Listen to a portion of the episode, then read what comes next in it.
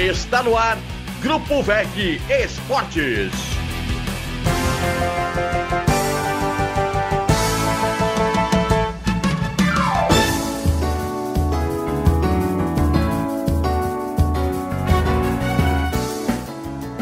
Olá, amigos, boa noite. Está no ar mais uma edição do nosso debate de domingo, programa tradicional aqui nos canais VEG Esportes, para a gente abordar, logicamente, o futebol de Santa Catarina, séries A, B, C, D, né, já em retas decisivas. Na Série D, por exemplo, com o mata-mata, Joinville já esteve em campo no final de semana.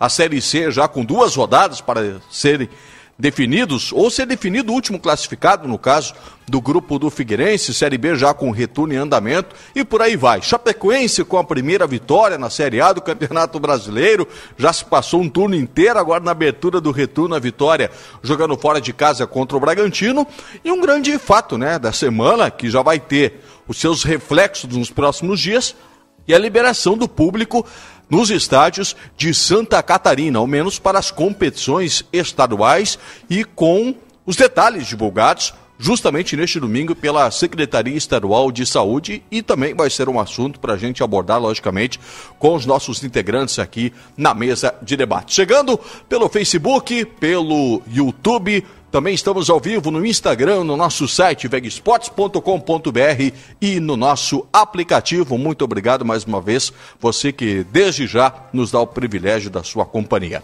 Miguel Livramento, como é que passou a semana? Como é que passou o final de semana? Tudo bem? Boa Tudo noite. Tudo bem, saúde, graças a Deus, né? O, o seguinte, o futebol, esse negócio aí tá um, e público nos estádios, que não sei mais o que, e vai e, e, tem protocolo daqui, protocolo dali. Isso aí nunca vai ser é, cumprido como manda a lei. Isso aí não vai ter cumprido. Ah, 3.500 pessoas no estádio, por exemplo, se for o caso, né? No estádio da Ressacada, no estádio Orlando Scarpelli. Eu, sempre vai, alguém vai burlar a lei, pode ter certeza disso. Isso aí não, não vai, não, não, vai ser difícil, né? E aí vai ter falsificação, do, do, do, do comprovante de vacina e por aí vai. Vai ter. Teve no, no, Maracanã, teve em São Paulo, vai ter também aqui, porque sempre tem aqueles engraçadinhos que acham que são melhores e mais vivos do que as autoridades. No futebol, o Figueirense continua vivo, que parte, não? Oi, torcida do Figueirense, vou te contar um negócio, está sofrendo, sofrendo, sofrendo, e a disputa ficou entre Criciúma e Figueirense para ver quem será o quarto colocado. Isso na Série C. Na Série C, aí, aí vem a Série B, o Brusque trouxe de volta o Vaguinho Dias e o Havaí, que começou a rodada, a 23 rodada, na quinta colocação, teve a rodada toda completada e ele continua na quinta colocação, só que se distanciando mais do primeiro colocado ou dos primeiros colocados.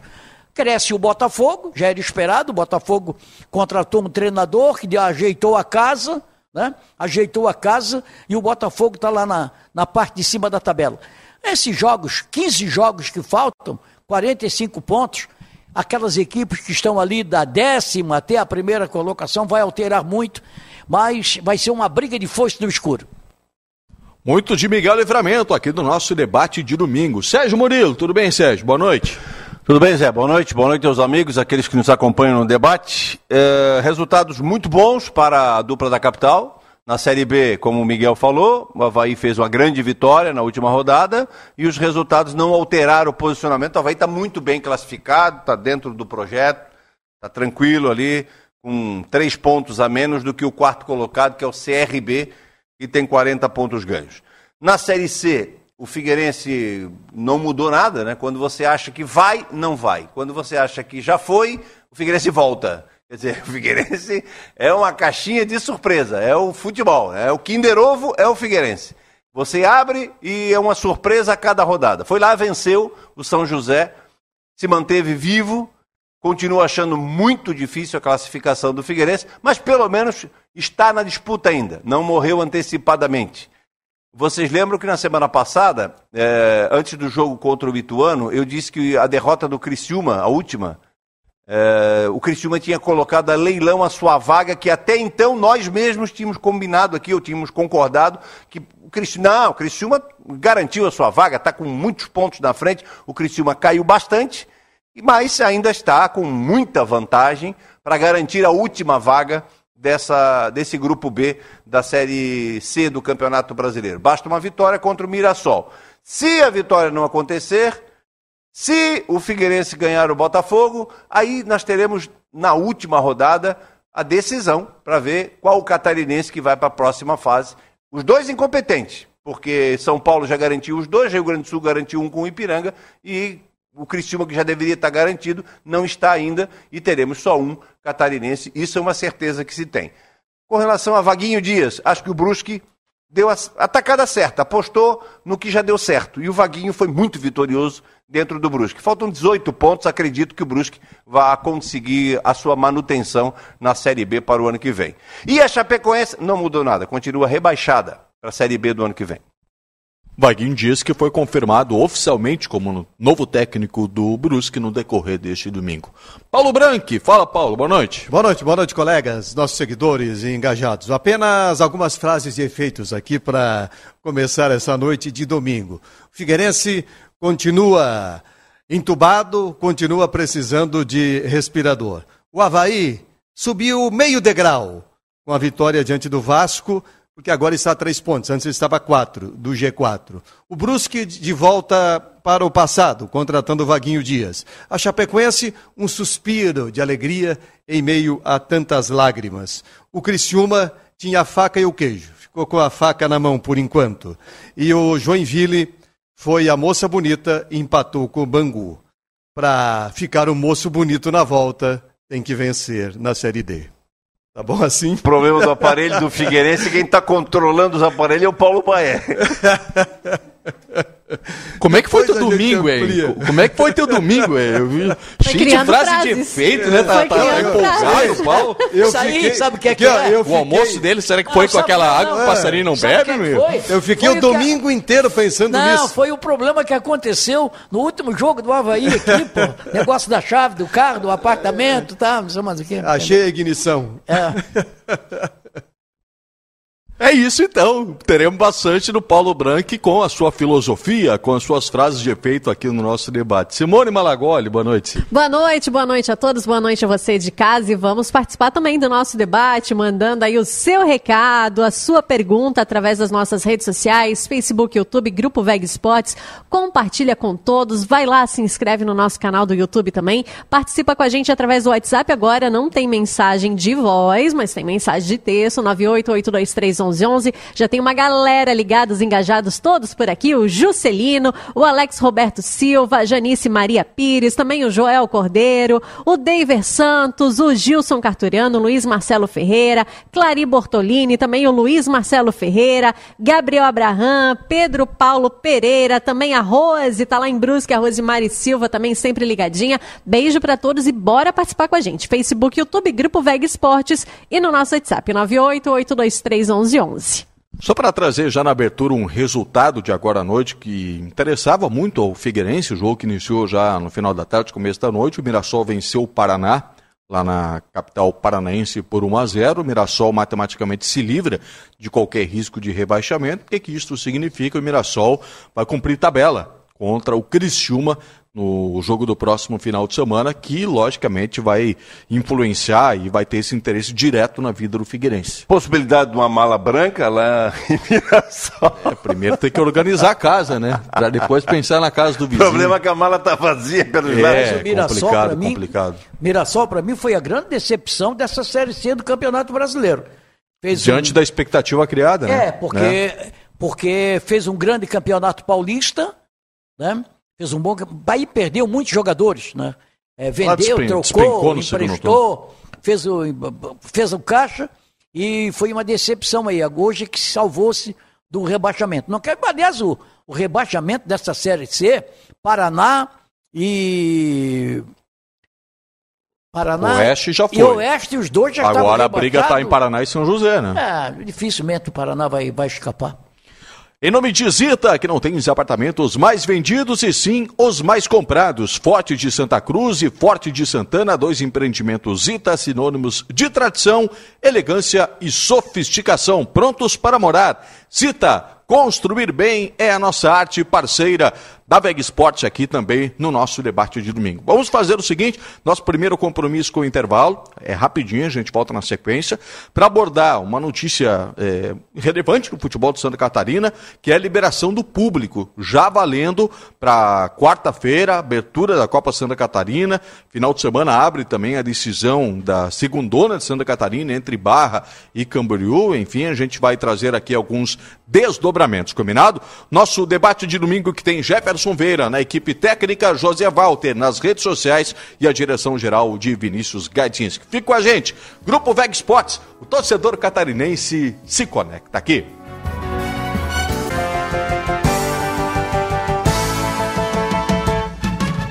Nosso debate de domingo aqui nos canais Veg Sports, Facebook, YouTube, Instagram, também no nosso aplicativo e site vegesports.com.br. Tem outro destaque, Miguel, é, para a gente ampliar logo mais ainda nesta edição referente ao Havaí, que é fora as quatro linhas, tem uma reunião muito importante terça-feira, porque teve aquela reprovação das contas da gestão 2020, que tem à frente o presidente Batistotti, lá no final de abril, a reprovação no Conselho Deliberativo, aí foi criada uma comissão para analisar e o parecer desta comissão será divulgado na próxima terça-feira, reunião extraordinária do Conselho, a convocação que já foi feita pelo Espírito de Amantaras e a gente vai debater esse assunto também logo mais. Bom, eu quero dar uma notícia aqui, triste por sinal, é que do falecimento de Fausto Botelho. 86 anos de idade, o Fausto Botelho era uma família tradicional aqui de Florianópolis, principalmente ali de Saco dos Limões, ele, ele atuou como ponta-direita no Havaí e também no Figueirense, na época passada. E foi o diretor de futebol do Havaí em 88, quando o Havaí foi campeão. O Havaí divulgou até uma nota aqui, é? fazendo nota, isso, homenagem. Favor, o Havaí e seus poderes constituídos lamentam com pesar o falecimento na manhã deste domingo de Fausto Newton Botelho, 86 anos, ex-atleta e dirigente campeão estadual em 1988. É, em 88, quando o Pico, saudoso Pico, foi o presidente, Fausto era muito amigo dele, né? Moravam, tinha um casa de praia na época lá em Jurerê, e e o Fausto foi juntamente com o Ney Viegas. Né? Os dois foram lá para o Havaí e o Havaí foi campeão em 88, depois de 13 anos sem conquistar o título. E o Fausto era uma pessoa espetacular, né? não é porque faleceu, mas era uma pessoa espetacular, sempre alegre, né?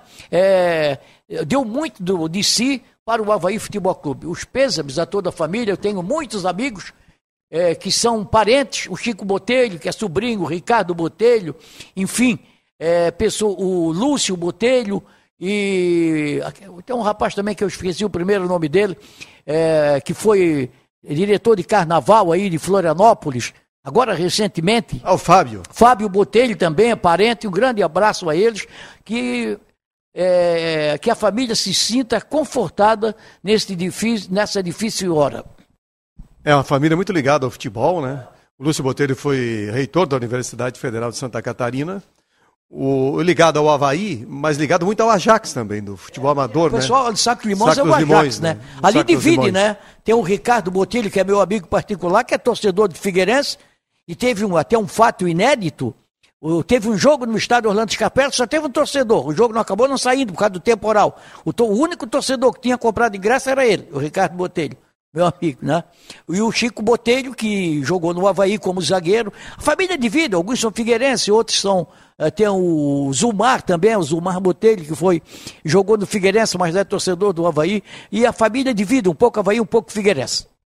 É, meus pêsames também, a, a família toda aí, ao Chico principalmente, que a gente teve um contato maior, já batemos bola com o Chico, Sim, né, bastante, Sérgio? bastante. Nós, com... Joga muito, aliás, né? o Chico é aquela elegância de sempre. Eu quero mandar um abraço também para toda a família Botelho, Botelho, meus sentimentos, eu convivi muito com o Fausto Botelho, que eu era repórter setorista à época do Havaí de 88, então a diretoria inteira, todos os dias estava na, eh, a diretoria estava na ressacada. Nilson Fidelis, de saudosa memória, o Fausto Botelho e o professor Ney Viegas. Os três estavam direto na ressacada todos os dias e eu acompanhei o início, o meio e o fim. O Havaí terminou com um título eh, de 1988. Grande abraço para toda a família Botelho nesse momento difícil aí.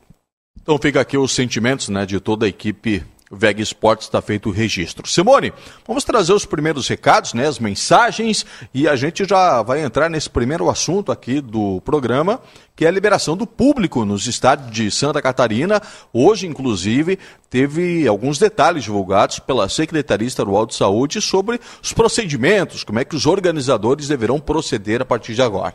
Vamos lá, o Elias Gonçalves, que está ligado com a gente, o Jaime Coelho, também o Francisco Martins, o Miro Amorim, boa noite, a melhor equipe de esportes do Brasil. Obrigada, Miro. O Tiago Roberto também por aqui, o Hugo César de Souza, o Edson da Silva, o Pedro também por aqui, a Neudido Nascimento. Boa noite a todos. Eu e meu filho Natan estamos aqui acompanhando o melhor programa de esportes de domingo e sempre torcendo para o nosso querido Leão. Valeu! Também o Lorival Melo tá ligado, o Mário Malagoli, o Jonas Ricardo também por aqui.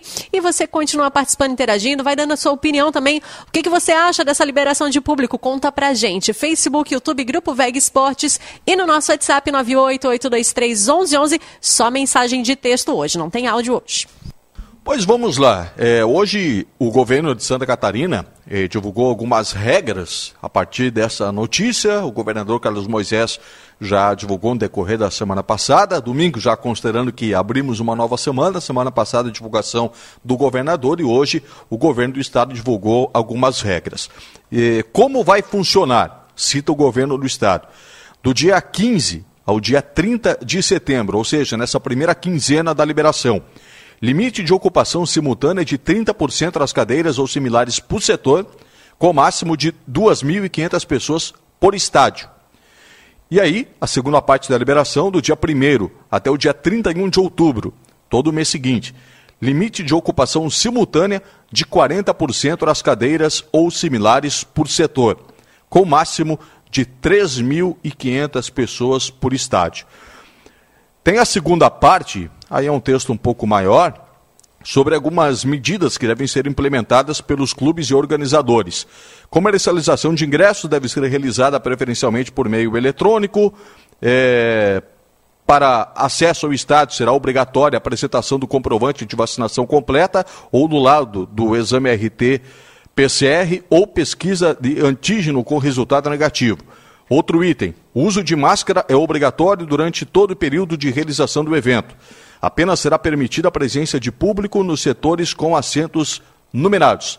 É vedada presença do público em pé. Os portões devem ser abertos no mínimo três horas de antecedência à partida para coibir aglomerações. E deverá ser providenciada a marcação de cumprimento de distanciamento físico de um metro e meio. Aí alguns detalhes divulgados pelo. Agora tem o Você seguinte... vai levar o metro lá para medir? Agora tem o seguinte, né? Você fala aí que o. Uh, isso aí é para a Copa Santa Catarina, né? Campeonato Brasileiro, eu acho que. Campeonato Brasileiro, Miguel, é, alguns clubes já estão entrando com um pedido de efeito suspensivo junto ao STJD. O Cruzeiro, por exemplo, está jogando com a liberação do público e agora o Confiança de Sergipe já entrou com essa medida também para obter a liberação. O acordo que foi feito entre os clubes para competições nacionais indica que teria que ter a liberação de grande maioria dos estados, das praças, cerca de 80%, para acontecer a liberação. Só que já tem o fura-regra ali, né? Começou é, com o Flamengo e agora está se estendendo. E a Associação Nacional, que é presidida pelo Batistotti, de clubes, a Associação Nacional de Clubes, entrou ontem com um, uma ação, né? Ação inominada eh, para caçar essa liminar que permite a presença de públicos em alguns lugares, o Flamengo, por exemplo, e em outros estádios não. Aí eu acho que é uma questão de isonomia da competição, uma, uma questão que deveria ser respeitada por todos. Quando liberarem todos os estádios, beleza. Agora, é. se libera para um e não para outro, é, já tem problema, um desequilíbrio no meio do caminho. O problema do Flamengo, Flamengo conseguiu liberação para o jogo de quarta-feira contra o Grêmio, no Maracanã. Brasileirão também, Miguel. Hã? Brasileirão também. Tem, mas escuta, eu estou falando aqui do, do. Deixa eu primeiro vender o meu peixe, depois tu vende o teu. É, o meu é mais magro. Aí acontece o seguinte: o Flamengo conseguiu contra o Grêmio. O Grêmio jogou contra o Flamengo lá no, no Olímpico e não tinha público. Foi sem público. Então o Grêmio também disse que não vai entrar em campo. Na quarta-feira. O Grêmio tomou, tocou, tomou a primeira de 4 a 0 provavelmente o Flamengo não vai perder de 5 a 0 pro, pro Grêmio. Eu acho que é melhor não entrar em campo mesmo. Aí o Grêmio está anunciando que não vai entrar em campo, está brigando nisso aí. O Flamengo conseguiu a liberação. E também para o Campeonato Brasileiro. 18 clubes, 18 clubes, tem um aí que não foi, que não entrou. Atlético Mineiro já deu para trás e Cuiabá deu para trás. É, do, então são 16, 17 clubes com o Flamengo, daria 20. Que não entraram. Os outros entraram pedindo para ser caçada essa liminar, que favorece o Flamengo. CBF também junto, né? E, CBF também. É, então, o que acontece? Tá uma briga de foice do escuro. Ou libera ou não libera, pô. Ou libera para um, ou libera. Eu acho injusto, por exemplo, o, o Grêmio que jogou com o Flamengo num estádio sem torcida. Né? Sem torcida. E o, e o agora vai jogar com o estádio com torcida. Imagina prejuízo. Estádio vazio tomou quatro. Com torcida, então, Jesus. Não, não, economiza. Não, é melhor aí, não ir mesmo, economiza a passagem. É, isso aí, isso aí é o seguinte, cara. É, mas tomou quatro, mas se, se ele perde só de 1 a 0 2 a 0 ou ganha o jogo de 1 a 0 2 a 0 no Maracanã. É, é que a questão não é, são 35, não é esportiva, né? É, o público liberado para o Maracanã, no jogo contra o Grêmio, é 35 mil pessoas. Tem muitos estádios. Nós no, aqui em Santa Catarina não temos nenhum estádio que comporte 35 mil pessoas. Mas, voltando à liberação aqui de Santa Catarina, ô, ô Jeff, pode botar as regras de novo aí na, na tela, por gentileza? Tem algumas ali que é só para inglês ver. Deverá ser providenciada a marcação e comprimento de distanciamento físico de um metro e meio. Isso aí é balela.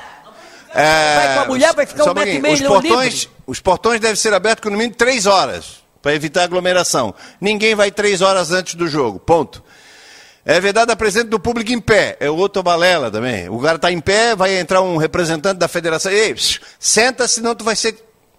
Tá, a gente viu o jogo do Cruzeiro ali, os caras um do lado do outro, um abraçando o outro, tudo sem máscara e tal. Mas se eu estou vacinado duas vezes, duas doses, o cara está do meu lado torcendo, foi vacinado com duas doses, tá bom.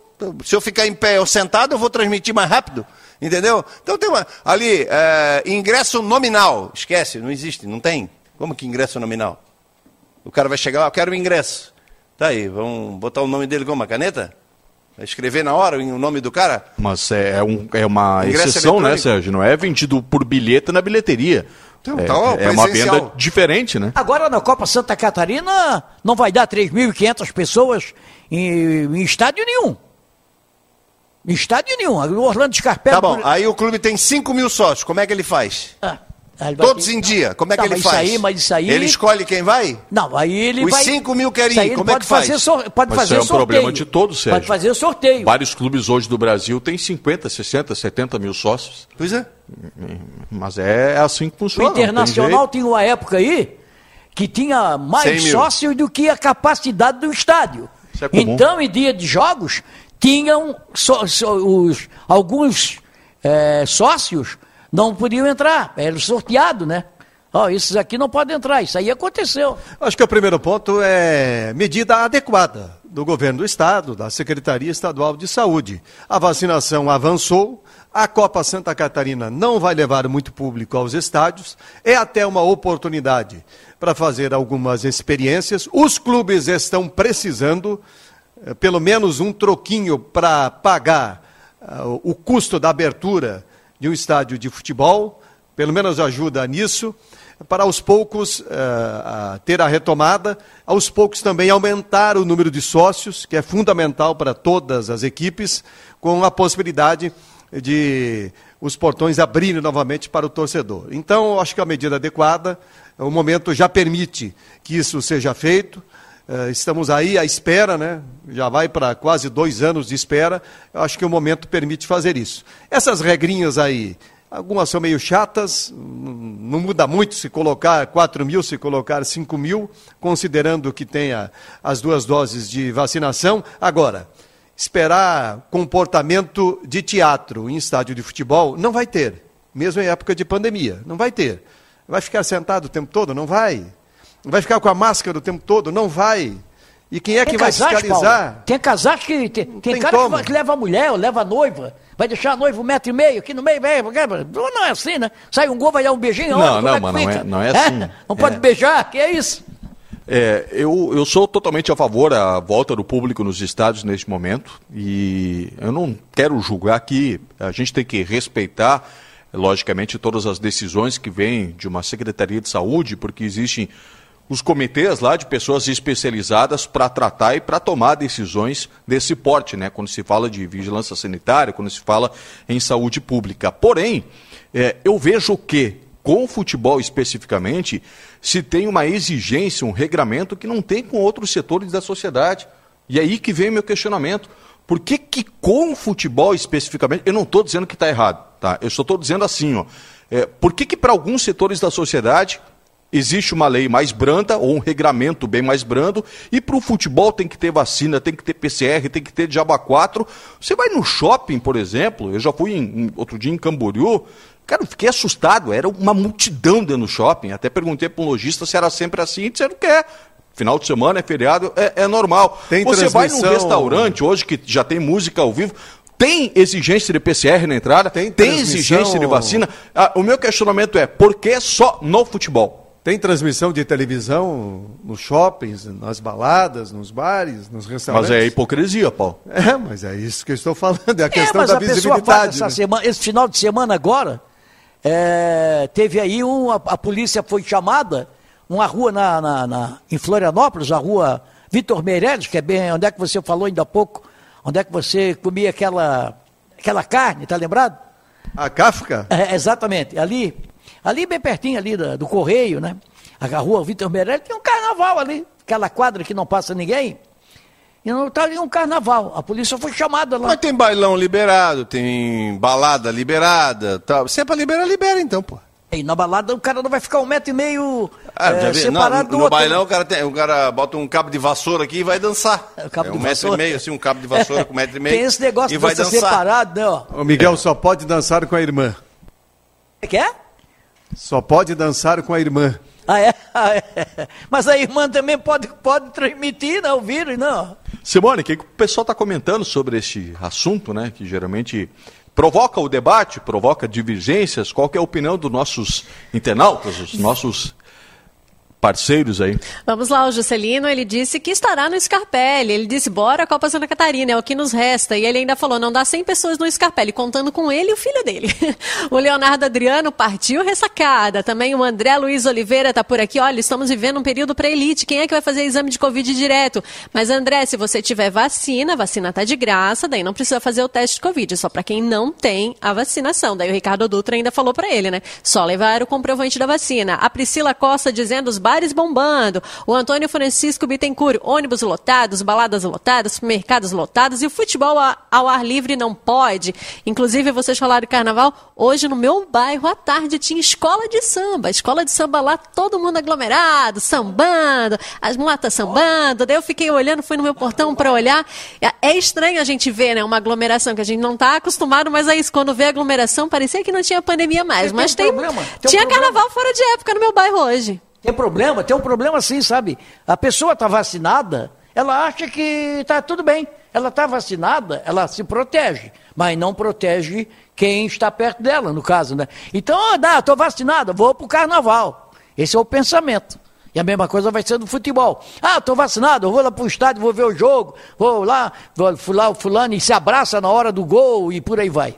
É a consciência de cada um que tem que prevalecer nesse momento. Né? As regras estão sendo afrouxadas, mas a pandemia não acabou totalmente, ainda tem riscos, essas variações aí, essas variantes, né?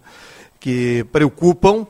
Então, é a consciência de cada um, de procurar manter um certo distanciamento, de continuar usando a máscara até a situação normalizar totalmente. Né? E isso vale também para quem vai, quem vai aos estádios, né? vai ajudar a afrouxar ainda mais logo à frente, né? Se não aparecerem muitos exageros, logo à frente, quem sabe, libera total, né? É, então o primeiro passo sendo dado agora com a Copa Santa Catarina, possivelmente já para a decisão da, da segunda divisão, é, final de semana com Camboriú e Barra, também é válido, né? É válido para competições estaduais, para a Série C, para a Série B, por enquanto não está liberado, só para quem está conseguindo essa eliminar no STJD. Então, é, esse primeiro experimento nas competições estaduais.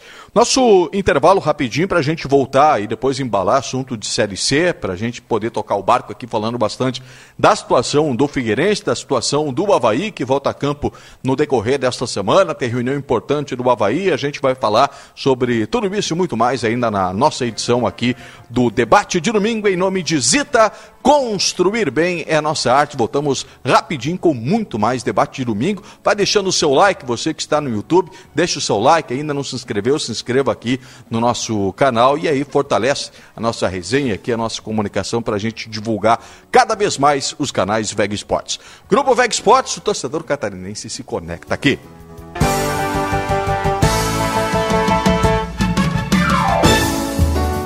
Nosso debate de domingo aqui nos canais VEG Esportes. O Miguel começou a contar uma história aqui no começo do nosso intervalo anterior e ele chegou ao fim da introdução da história quando a gente está voltando. Então, no próximo intervalo, ele vai à elaboração da dissertação dele para ir lá no final ele chegar Eu à conclusão, né? mínimos detalhes, sabe? É isso aí. É, vamos então falar da Série C do Campeonato Brasileiro, começando pelo jogo análise do jogo do Figueirense, a vitória de ontem contra o São José, 2 a 1 lá no Pasto Areia. E aquilo que você estava falando, Sérgio, é uma imprevisibilidade total Figueirense, né? Eu não apostava mais em absolutamente nada, é, achava que não conseguiria superar até as adversidades do jogo contra o São José fora, foi lá, jogou melhor no primeiro, jogou melhor no segundo tempo, venceu com autoridade e mesmo com esse cenário difícil, está vivo. É, eu não trabalhei, mas vi o jogo e ouvi, principalmente aqui, é, vi a transmissão de vocês e ouvi. E lembro que você, o Figueirense perdia por 1 a 0 Paulo estava narrando, Paulo te chamou, tu falou assim, pois é, é paradoxal, é, ou por mais paradoxal que possa parecer, uma coisa nesse sentido que você falou. O Figueirense joga uma boa partida e perde por 1 a 0 Foi o que tu falou. Está organizado, tá, estava dominando o jogo, estava com as rédeas do jogo. Aí eu disse, ainda pensei comigo, quer dizer, jogando como nunca, perdendo como sempre. E tanto é que era, a tua avaliação foi correta, que o Figueirense venceu o jogo. Ganha, chegou o empate e depois chegou o gol da vitória. Mas sabe aquele, aquele o que, que me dá a impressão? Tomara que não. E infelizmente ah, chega ali na porta só vai passar um e quem vai ficar de fora é um catarinense.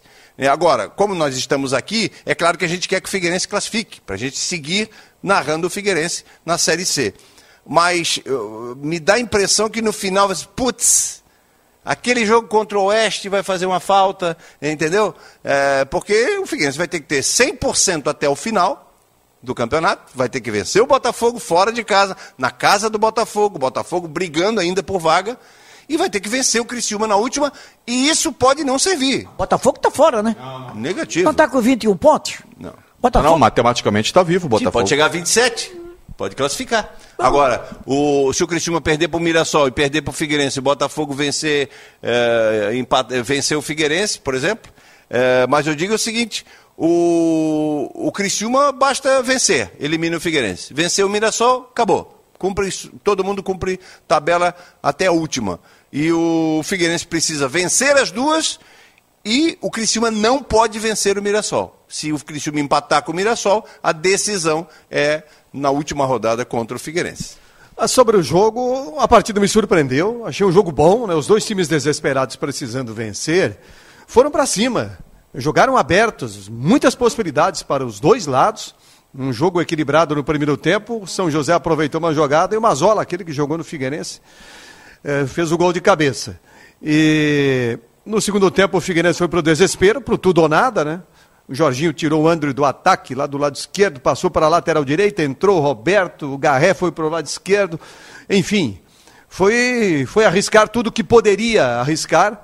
A gente nunca sabe até que ponto é invenção quando isso acontece, até que ponto é ousadia. Mas eu gosto de treinador que, que faz ousadias. No momento de desespero, principalmente, tem que fazer alguma coisa diferente. O Jorginho fez, o time melhorou, o Roberto entrou, foi decisivo, fez dois golaços, né? Foi decisivo o Roberto para a equipe do Figueirense, virou a partida, ganhou. São José, eu acho que cansou no segundo tempo, mesmo com aquela grama sintética, né?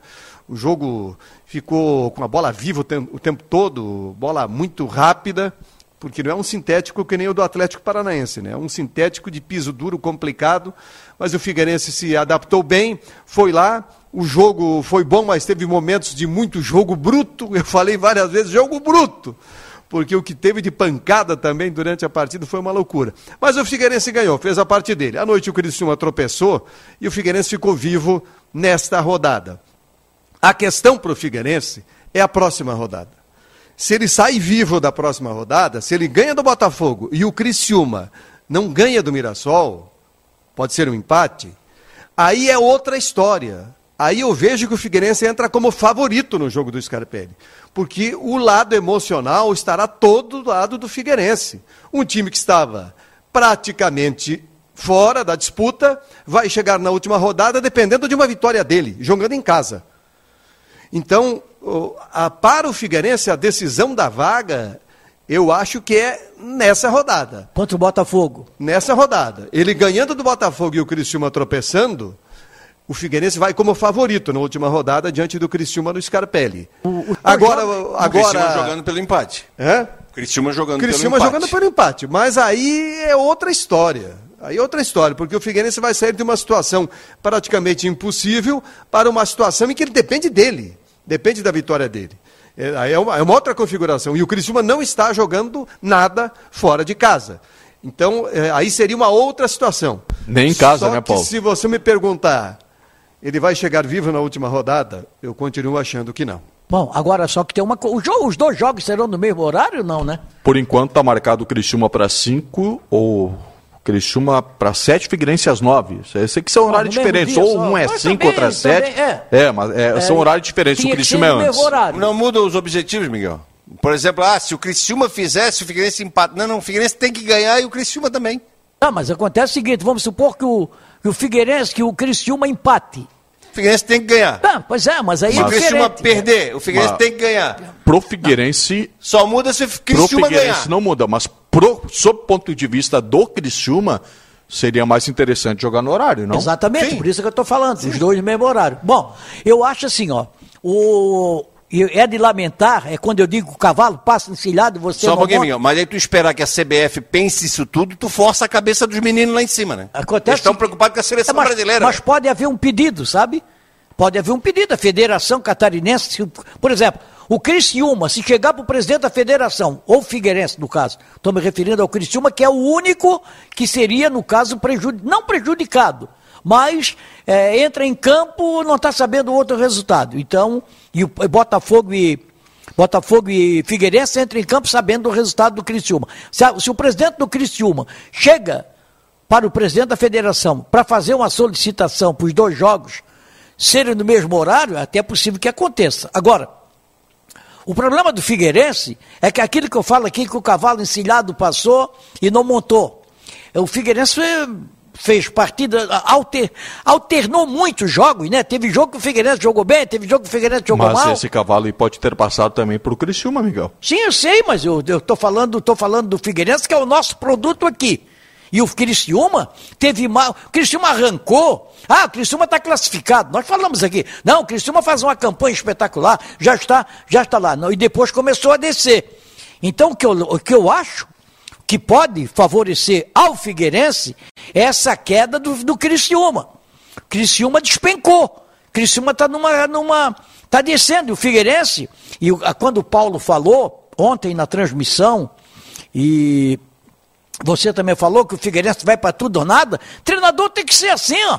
Não adianta ficar esperando que, é, que a banda passe e a banda não passe e você fica esperando a banda.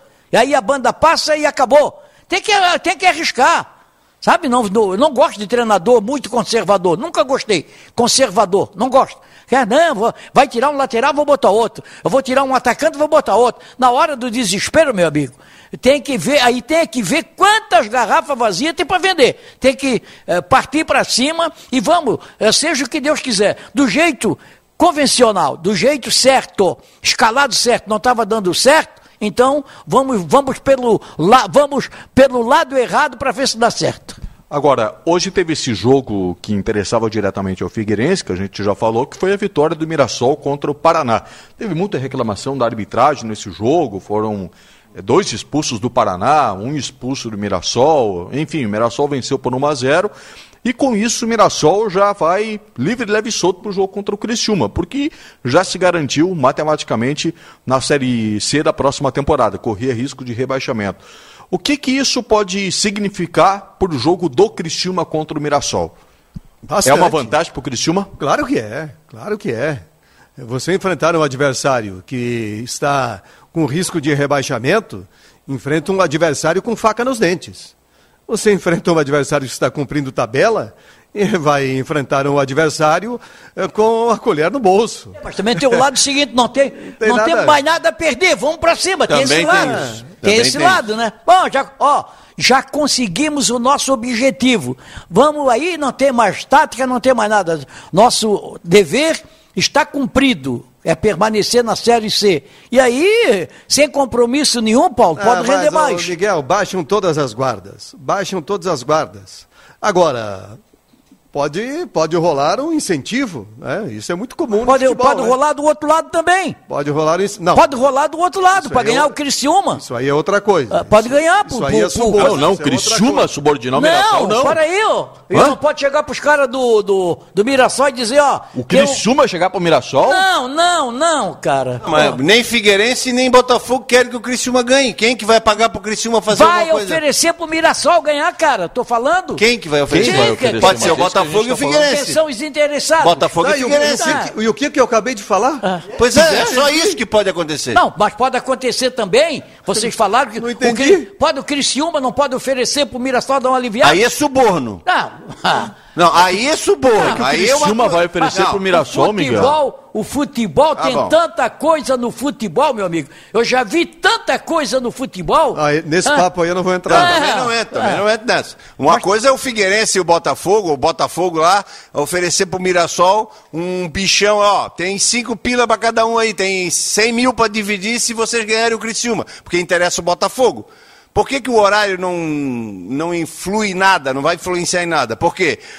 O Botafogo tem que ganhar o Figueirense e o Botafogo tem que ganhar o Ituano e torcer para o Criciúma perder. O Figueirense tem que ganhar o Botafogo e tem que ganhar do Criciúma, torcendo para o Criciúma perder para o Mirassol. Então, quer dizer, a única coisa que pode, como incentivo, é Botafogo e Figueirense, oferecer um negócio para o Mirassol, um incentivo para o Mirassol ganhar o jogo. Aí é um bicho, aí não tem problema nenhum como o Criciúma já fez, para oferecer um incentivo. Todo mundo já fez isso. Agora, você oferecer para perder é outro negócio. Embora, não... embora também, também está previsto no Código é. Esportivo que esse tipo de incentivo, se comprovado, como interfere no interesse de terceiros, também pode ter punição. Exatamente isso. Mas não é Ó, eu parto do seguinte princípio. Mas, mas eu é, parto do é, seguinte... uma coisa, uma coisa é a legislação. Sim. Outra coisa é, é ah, a cara, prática e a ética admitida. O cara vai dizer que comprou? O cara vai dizer que comprou? Não, eu não. dei dinheiro pro fulano perder. Aqui, ó. Quem oferece para ganhar, oferece para perder também. E eu já vi coisas do arco da velha não no futebol. Não concordo com isso. Acho não, claro que não. Também concordo, é, discordo categoricamente, time. Também, não pode. Ver, esse, esse, se isso acontece passa... e existe qualquer tipo de denúncia, o jogador é excluído do, do futebol. O clube pode ser excluído de competições não, por não, vários e vários anos. Claro que não. Sem chance. Tá não dá nem para tá entrar no assunto, porque sem chance, sem chance, sem chance. O detalhe é o seguinte: é, qualquer coisa que aconteça, ah, o Criciúma venceu, classificou. Merecidamente. Incompetência de Botafogo, de Figueirense, que deixa para a última rodada. Agora, tudo pode acontecer. O Mirassol vem aí, sei lá, o Criciúma tem que ganhar. O Criciúma é o único que depende só de si nessa decisão. Mas aí, o que, que é mais difícil, o Mirassol ganhar ou o Figueirense ganhar do Botafogo lá? Eu acho que lá? o Figueirense ganha do Botafogo lá. Entendeu? É, o problema não é ah, só acho... o Mirassol ganhar o Criciúma. Não, não, o Mirassol pode ganhar o Criciúma tarde, o Figueirense empatar com o Botafogo e os dois morrer abraçados, pô. Não, o mais difícil é o Mirassol não perder para o Criciúma, sem dúvida nenhuma. Porque o Figueirense é uma equipe, eh, tecnicamente, não fisicamente e talvez em estrutura, mas tecnicamente o Figueirense é melhor que o Botafogo. E outra coisa, o Botafogo também precisa desesperadamente da vitória. Ele vai ter de dar espaços. É um ah, jogo acho... parecido com o que foi com o São José. Então eu acho que o Figueirense tem, eh, tem condições de vencer o Botafogo, boas condições. Agora, o Mirassol tem chances muito pequenas, seja pelo time e pela motivação de vencer o Criciúma. Assistiu o jogo do Criciúma, Paulo? O Bruno Michel do Botafogo perdeu um gol frente a frente com o goleiro do Criciúma já aos 50 do segundo tempo. Bruno Michel que jogou no Figueirense. O que é normal para ele, né? O que é Ah, normal sim. para ele. O é Criciúma não normal. jogou absolutamente nada contra Mas o Botafogo. o, o Mirassol Nada. tem um ataque melhor do que o do Criciúma. Fez 17 gols. O Mirassol. O É Mirassol. porque o, o Mirassol deu uma, uma goleada aí, há pouco tempo aí, deu uma goleada. Não, não, tomou uma goleada do São José, né? 5 a 2 uma coisa parecida. É, foi, foi estranho o jogo, né? O Figueirense não ganha do Mirassol, aí o São José vai lá e goleia o Mira- Mirassol, é o futebol. E o Figueirense vai lá e ganha do São José, dizer, o São José goleia o Mirassol, o Figueirense ganha do São José, aí é, um- é uma entrega de bastão, assim, agora tu vai. Falei, não, não quero, aí ele volta, entrega o bastão lá para trás de novo. É uma coisa de louco, de louco. Quem remou para trás foi o Criciúma, e Criciúma e o Figueirense e o Botafogo. Então, Botafogo e Figueirense tem que ganhar os dois jogos para frente e torcer para o Criciúma não ganhar o Mirassol. Criciúma é o único que pode acabar com a brincadeira. Ganha o Mirassol, acabou. Eu acho que é mais fácil. É Há- mais, é mais três, fácil. hein, Miguel? Há três rodadas atrás, o Criciúma estava virtualmente classificado. E o Ituano era o time ameaçado. Né? Hoje o Ituano está classificado, o Novo Horizontino e Ipiranga também.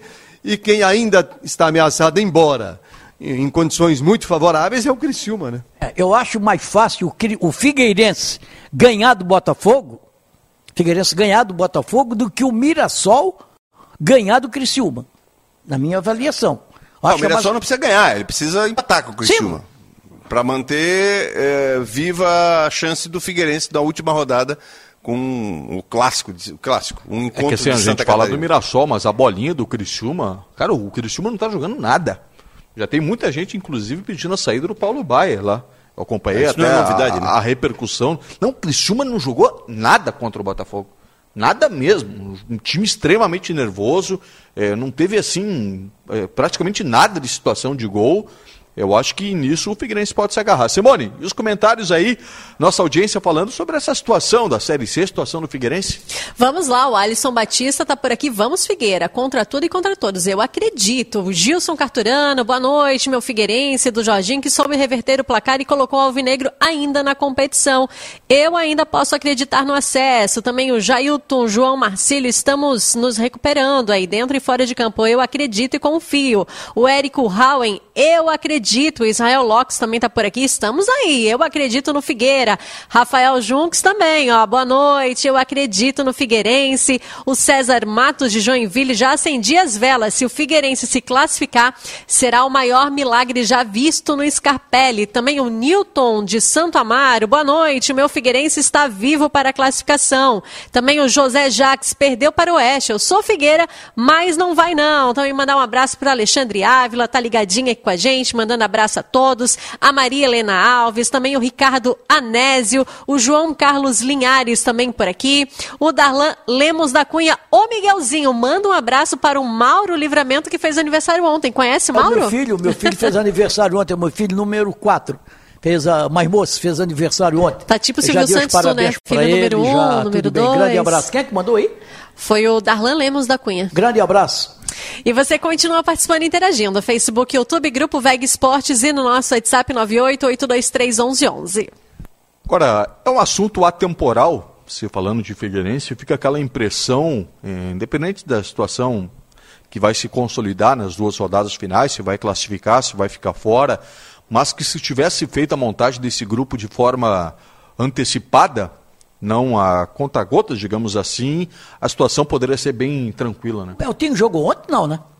Não, Não, Não. ontem o Eltinho não entrou. não entrou. O, o, o Jorginho até falou na coletiva, ah, se a gente tivesse mais tempo, a gente poderia fazer mais jogadas, como aquela do segundo gol, que foi Golaço. Toque de bola muito bem feita, né? um trabalho de bola que começou na defesa, foi para o lado direito, passou no meio, foi para o lado esquerdo, e aí veio a finalização. Toque de bola, uma trama muito bem feita pelo time do Figueirense, das melhores do campeonato. Aí a gente lembra o seguinte, bom, mas o Figueirense tem a semana toda para treinar, né? O Figueirense tem treinado, eh, tem jogado de semana, uma vez por semana, então tem sempre a semana cheia para treinar. Por esse aspecto, o Jorginho não pode reclamar. Por outro lado, é isso que você falou. Esse time, esse grupo, foi montado aos poucos durante a competição. Se esse grupo fosse montado dez dias antes de começar a Série C, provavelmente hoje o Figueirense, com o futebol que passou a jogar agora, provavelmente ele teria uma das vagas garantidas nesse momento. Então, o problema é que montou o time muito tarde, com a competição já em andamento, aí ficou complicado, ficou apertado. É, o, como, como dizem o, os entendidos, eu não concordo, está trocando o pneu com o carro em andamento, com o carro andando. Eu nunca vi isso na minha vida, nunca vai acontecer, o cara trocando essa, o pneu com o carro é andando. É só uma metáfora. É, Miguel. exatamente. Mas o Figueirense teve jogo, cada, jogo, cada, cada jogo chegava mais um jogador. Cada jogo ia chegando, ia chegando, ia saindo também, saía uma opção. É, na Fórmula 1 não é assim, mas é quase, hein? É, é mas não, É mas quase, hein? Olha mas para, né? a tecnologia aí Ah, ah, hoje. Não, trocar o com o carro rapidez. Tá, o carro está quase andando. É, mas trocar com rapidez na Fórmula 1 é um é um fato. Agora, trocar com o carro em, em- em andamento eu nunca vi, nunca vou ver na minha vida. Ah, na verdade, se o Figueirense, o que mais provável acontecer, que possa acontecer, é o Figueirense não classificar, eu repito e concordo com o torcedor que mandou a mensagem. Se o Figueirense classificar, vai ser uma surpresa para mim. Vai ser uma surpresa. O Figueirense não vai chorar a derrota para o Criciúma no primeiro turno, não vai chorar a derrota para o Novo Horizontino, nem a derrota para o Bituano, que pegou o Bituano subindo. Pro tanto é Oeste, que já classificou. O Figueirense, o Miguel já antecipou o fim da piada, eh, o Figueirense vai chorar a derrota para o Oeste. A única vitória que o miserável do Oeste conseguiu foi contra o Figueirense. Até o empate poderia ser interessante, né? Qualquer coisa, menos a derrota para o Oeste, que estava pedindo, pelo amor de Deus, Mas- catando papel na ventania. O Oeste vendeu o cara a derrota pro Ituano, sabe? Mas perdeu. É, até isso eu fiz. Mas eu assi- perdeu. Eu assisti o jogo do Ituano e Oeste, sábado à que tarde. perde. És o campeão. O time que perde por lanterna, o time que está disputando. O Ituano fez e o gol perde- da vitória no finalzinho. É, Teve time que- atacante que... entrou e fez o gol no primeiro toque dele na bola. Do... É, o time que perde por lanterna, que perde por lanterna, lá, não no começo da competição, né, mas com o transcorrer do jogo, como aconteceu agora aí, o, o, o, o Figueirense perdeu para o Oeste, que estava lá atrás, não ganhou ninguém, ganhou só de Figueirense. O Havaí perdeu para o Vila Nova, que estava lá na zona de rebaixamento. Esses times de, provavelmente não vão chegar. Não vão chegar porque desperdiçaram pontos bobos. Porque quando você perde para o Novo Horizontino, que é o líder da competição, ou até para o Ipiranga, que também está brigando lá, tudo Tá bem. O É, Criciúma. tem, tem três classificados, É, né? Novo é- Horizontino, Ipiranga e o Ituano. O Criciúma, o Criciúma, é, o, o Figueirense perder para o Criciúma e o Criciúma perder para o Figueirense é normal, porque são um, dos, é um clássico do futebol de Santa Catarina, né? Agora, perder para o Oeste, como aconteceu, e o time que perde por Lanterna, ou para quem está na zona de rebaixamento, meu amigo, vai sofrer muito como o Figueirense está É, sofrendo. e o Criciúma pode beber novamente desse veneno, né? Porque já perdeu para o Paraná. Também é time de rebaixamento. Não pode perder pontos para o Paraná. E se agora ele perder pontos de novo para um time que está só cumprindo tabela, esse veneno aí pode matar, né? É, a situação do Criciúma é, em relação a Figueirense e Botafogo é tranquila, que ele depende de uma vitória e ele transforma a última rodada em, jogos para cumprir tabela. A do Figueirense vem com, vamos dizer assim, uma intensidade de dificuldade abaixo do Criciúma e o último é o Botafogo. O Botafogo tem que vencer o Figueirense, vencer o Ituano na última e torcer para o Figueirense vencer o Criciúma na última. O Criciúma tem que perder as duas. Ou seja, o, Botafogo, se ele vai tirar o Figueirense do campeonato, não pode esperar vitória do Figueirense Se o diante do Criciúma que não virá. É, se o Criciúma empatar com o Mirassol, ele tira o Botafogo. Ele tira o Botafogo. O Botafogo não chega mais no número de pontos, entendeu? Então, e ainda tem a questão do saldo, que o Botafogo deve seis, eu acho, se não me falha a memória. Já vou confirmar aqui. Acho que é seis que o Botafogo está devendo. O saldo do Figueirense, se não me engano, é melhor do que o do Cri- O, Criciúma, né? O Botafogo tem um déficit de seis. O Criciúma tem saldo um, o Figueirense saldo três. Entendeu? Então a situação do Botafogo é vencer dois jogos e torcer, e mesmo assim, torcer para o Figueirense vencer o Criciúma na última. Que, o- aí, se ele vencer o Figueirense, o Figueirense que vai estar de graça na história. Né? É, Aí o Agel dá cambalhota, aí, aí ninguém segura o Agel, né? Boi cansado, bebe água suja. É, vamos, vamos correr, descanse depois de morto. Simone, mais recados da torcida alvinegra? Vamos lá, até o pessoal tá falando sobre essa situação, né, do horário do jogo. César Matos de Joinville e também o Marcelo de Blumenau dizendo, né, o horário do jogo pode beneficiar sim o Figueirense, porque se o Criciúma empatar, aí o Botafogo já entra em campo sem chances, né, de se classificar para a próxima fase. Daí Verdade. pode beneficiar sim. É. E o Werner Soares também tá por aqui. Vamos que vamos, Figueira. Eu acredito. Sérgio Luiz Correia também, vamos ser sinceros, não existe milagre. A Alexandra Pires também ligada com a gente. Um beijo, Ale. Também o Alexandro dos Passos, boa noite. Complicado, ficou ainda mais complicado porque o Mirassol ganhou hoje do Paraná. Mas acredita ainda? Será, Alex? E você continua participando, interagindo, Facebook YouTube, Grupo Veg Esportes e também no nosso WhatsApp, 988231111. E vai deixando o seu like no nosso YouTube, na nossa transmissão, você que acompanha por essa plataforma. Figueirense agora, em meio a essa decisão da, da Série C, porque tem jogo sábado, e aí pode chegar vivo ainda na última rodada, no outro final de semana contra o Criciúma, tem a abertura da Copa Santa Catarina, que é na quarta-feira, já estreia do, do Figueirense. E o planejamento, qual será? O Jorginho não revelou na coletiva, diz que é, ia depender, que vai colocar em campo o que dá para colocar. É, no meu entendimento, o Jorginho estava esperando justamente o jogo do Criciúma, porque se o Criciúma vencesse, o Figueirense já ficasse sem chances, estava muito claro que iria com força máxima para estrear na Copinha. Agora eu acho que vai ter que preservar alguns titulares, é, é a ótica do Figueirense, né? Estou tentando fazer a leitura, visando o jogo do, do final de semana. Qual que seria a ideia correta neste momento? Vai com tudo já na Copinha quarta? Oh, o Figueirense não Poupa tem... pro final oh, de semana. O Figueirense está jogando semana a semana. É, está jogando uh, uma vez por semana, né? Então tem uma semana inteira de descanso. Está assim aí o tempo todo. O Figueirense não tem desgaste, não tem desgaste nenhum viaja aqui curtinha para Porto Alegre, não tem problema nenhum. Vai jogar no Scarpelli. Na quarta-feira vai jogar no Scarpelli. Não, joga com o Botafogo. É lá, né? Joga com o Botafogo lá. Bom, aí tem uma viagemzinha aí no meio que tem que considerar. Mas mesmo assim, essa Copa Santa Catarina ganhou uma importância extraordinária para o Figueirense. É a única maneira de conseguir uma vaga na Copa do Brasil. É conquistar a Copa Santa Catarina. E tem que garantir uma das vagas na fase de classificação. Tem que ficar entre os quatro. São oito equipes, classificam quatro. Tem que garantir uma das vagas. E são apenas sete partidas, né? É só um turno, não tem retorno, é pouco tempo para recuperação. Uh, se quiser estar na Copa do Brasil ano que vem, no mínimo é um milhão de reais para disputar a primeira fase da Copa do Brasil. Então, eu acho que, mesmo estando em meio a essa disputa de Série C, o Figueirense pode colocar o time principal, colocar o que tem de melhor no jogo de quarta-feira também. É Não vejo que isso vai comprometer a campanha da Série C do Campeonato Brasileiro. Pelo contrário, pode até fortalecer treina mais o time, eh, ganha o jogo, dá mais ânimo, eh, dá mais motivação e por aí vai.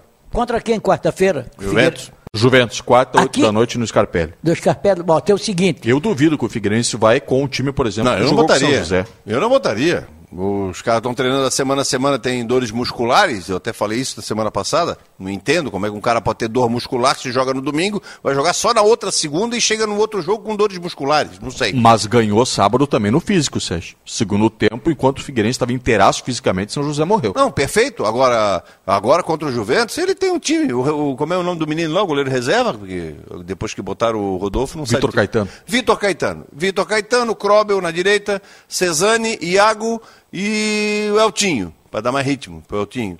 Aí tem Denner Pinheiro, tem. Bota o Garré, toca o pau no Garré lá. É Iago é. ou é Ítalo? Ah, Ítalo, Ítalo. Ítalo. Mas também o menino tem um ano que, que não entra em campo. O, só no banco. É, Garré e o, aquele o Brito. Aí o Roberto, para dar mais ritmo no primeiro tempo, pelo menos, para botar o Cesani um pouquinho ali para ganhar um pouquinho de ritmo. E ali escolhe, bota o Paraíba, que não machuca nunca. É, e, e, tá bom, vamos lá, tem, oh. tem, tem, time para botar. Tira os principais. Oh, vai começar perdendo, se vacilar, porque o Juventus vem muito bem aí dessa Série D do Campeonato Brasileiro. O Tuca Guimarães, né? Técnico, já passou pelo Figueirense, inclusive. Eu acho que o, eu acho, eu concordo com o Paulo, porque hoje, no futebol, você pode fazer cinco substituições. Cinco substituições. Então você entra com o time que, como se fosse um coletivo. Não, só vai jogar no sábado, quarta-feira faz um coletivo, entra com o time que ele imagina que vai entrar contra o Botafogo lá em Ribeirão Preto. Entra com o time titular. Ah, claro que se tiver alguém, ó, esse aqui tá com problema, já tá sentindo a panturrilha, tá por aí, aí deixa de fora. Mas eu entraria com os titulares. E aí, é, ganha o jogo, quando tiver perto de terminar, você pode fazer substituições.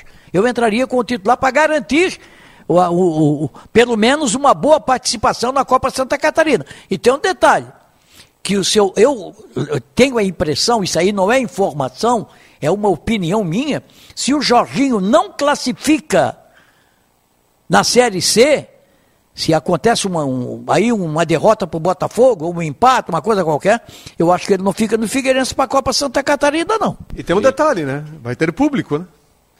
Quarta-feira tem sim, público sim, sim, no Scarpelli, né? O público já estará liberado. Para a Copinha está liberado, está liberado sim.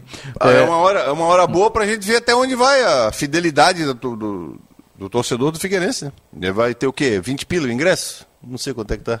Não foi divulgado o serviço Faz tanto ainda. tempo que a gente não fala mais É porque tudo é novidade agora, né? É, mas se for a 20 pila o ingresso, barato, né? Cara, ah, vamos ver se o torcedor tá afim ali de, de, de dar, estamos juntos, eu acredito, aquela história toda, aquela... aquela, aquela é pouca gente, né, Sérgio? Porque o torcedor do Figueirense está muito magoado, né? Figueirense foi rebaixado da Série B para a Série é, C. É, a paixão não muda, a paixão não, não muda. A paixão não muda, mas o cara sente, né? Paixão não sente, mas o cara sente. Aí o torcedor do Figueirense é... Se largar, fica pior. Quantas Torcedor pessoas, de hora boa é fácil. Quanto, e quantos torcedores, eu também sou contra isso, mas quantos torcedores que passaram a mão na carteirinha não pagam mais depois que o Figueirense foi rebaixado? Ah, isso aí tu já aí disse veio, vezes. Aí veio o campeonato catarinense, o Figueirense foi o oitavo colocado. Foi o nono, é, com aquela mudança do Ercílio, é que passa. passou para o oitavo colocado. Oh. Quer dizer, o, o, time de guerreiro de hoje é o, são os mercenários de amanhã. Isso depende da vitória, da derrota. Aí o cara que está lá apaixonado pedindo autógrafo, no outro dia joga um real chamando de mercenário. Isso aí quantas vezes eu disse isso? É, torcedor é assim, é passional. Entendeu? Agora, vintão, é, ó, trintão, ingresso. Pô, vai lá, cara, bota duas mil pessoas lá que já dá uma graninha. É, os gestores estão precisando e muito, né? Poxa vida. Tem gente acuando no quintal para economizar cachorro. É complicado. Vamos colocar na tela aí essa primeira rodada da Copa Santa Catarina. Oito times, turno único, os quatro primeiros se classificam, depois mata-mata até ser conhecido o campeão. E o campeão tem vaga na Copa do Brasil do ano que vem. Quarta-feira, sete e meia da noite, Cristiano Mercílio e Luz. Quarta-feira, oito da noite, Figueirense contra Juventus. E também na quarta-feira, às 7 horas da noite, tem Caçador contra o Joinville. E o jogo do Havaí, que vai atuar com o Sub-23 contra o Marcílio Dias, está previsto para o domingo, às 3 horas da tarde. Agora, se o Havaí for o campeão da Copa Santa Catarina, aí surge outra vaga para a Copa, pra, Copa Santa para Copa do Brasil, né? Porque o Havaí já tem, é, por participar da Série B, ele tem vaga garantida na Copa do Brasil. Né? Aí... O, Havaí, o Havaí pelo ranking. O Havaí entra por ranking, entra pelo título estadual. Título, é. é. Tem vários caminhos tem, aí. Tem esse problema tá também. O Havaí foi campeão do estado. Ah, o Havaí vai jogar no time principal, né? O Havaí. Não, o Havaí é sub-23. Sub-23, vai sub-23. Ah, é? Sub-23. Sub-23. É, pensei que ele ia botar para treinar o time. Por Diferente, quê? né, Sérgio?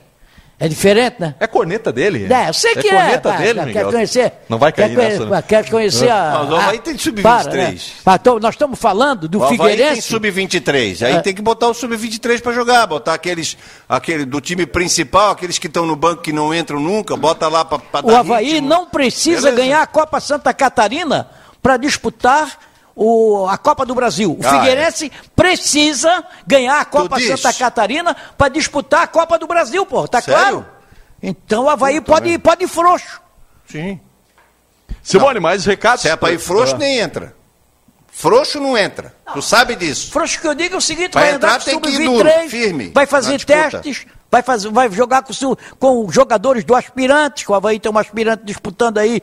Uh... Ô Miguel, o Sérgio quer te provocar. É, eu sei, isso, eu sei, eu isso. sei, rapaz. O Havaí está aí com um jogo quarta, segunda, domingo, é, sexta. agora tá frouxo. Agora na tá, Série B, tá focado tá em acesso à Série A do é, Campeonato Brasileiro. O Havaí o, jogou... A, Copa Santa Catarina para o Havaí é a oportunidade de movimentar os jogadores que estão Ex lá exatamente. buscando uma oportunidade e nos aspirantes. aí que, podem, que poderão surgir para o time principal. O Havaí jogou na sexta-feira contra o Brusque, na segunda já jogou contra o Vasco da Gama. Aí deu essa descansada aí, que só vai jogar na quinta-feira. Mas aí é diferente, pô. Simone. Vamos lá, o Rinaldo Rocha falando, eu critico Figueira, mas eu pago duas mensalidades. Também o Edson Raimundo está aqui ligado com a gente, o Marcelo também por aqui, o Gabriel Abraham também por aqui, o Jaime Vieira dizendo, olha, sou sócio adimplente, mas ainda tem que tomar a segunda dose, não tem liberação para entrar. Mas daí, nesse caso, ele pode fazer o teste PCR e apresentar, né? Quem não tem as duas doses da vacina ou a vacina de dose única, aí pode fazer o PCR, viu, Jaime? Daí você pode ir no jogo. Também por aqui o Francisco Martins está ligado com a gente, o Antônio Gomes, também o André Melo do Passa 20 também está por aqui, o Ednei Ercílio também ligado com a gente. Você continua participando, interagindo. Facebook, YouTube, Grupo Veg Esportes e no nosso WhatsApp 988231111. Em nome de Zita, Zita não tem os apartamentos mais vendidos e sim os mais comprados. Fortalezas da Ilha, o empreendimento Zita, na melhor localização da Avenida Beira Mar e Rua Bocaiúva. Prontos para morar. Zita, construir bem é a nossa arte. Vamos falar bastante do Havaí na sequência, Miguel? Não sei. Vamos? Não sei, tu que sabe, tu que manda. Eu? Estou aqui para comentar, para comentar o que eu acho que tem que comentar. E agora no intervalo tu dá sequência àquela historinha que tu começou no intervalo Estava anterior. na padaria. Isso, parou na padaria. Não, tu- padaria não, aí tu não, padaria na, não, Na, na sequência é agora. palhaçada? Nosso intervalo é muito divertido. Ninguém não chuta ideia. cachorro morto, porra, já falei isso. Nem cachorro vivo, né? Nem morto, nem vivo. não Cachorro vivo chuta, se vê morto Não, eu não, vou tá chutar, doido, não. Miguel. Não, não, a Simone vai ficar brava contigo. Não, não chuta o cachorrinho pequenininho, né? Aquele não, aquele eu pego no colo. Né? Pega? Claro, lógico. Sempre gostei de cachorro, sempre tive cachorro. Atualmente não tenho, mas vou arrumar uma cachorrinha aí pra mim. É melhor ir pro intervalo. Grupo Veg Sports, o torcedor catarinense se conecta aqui.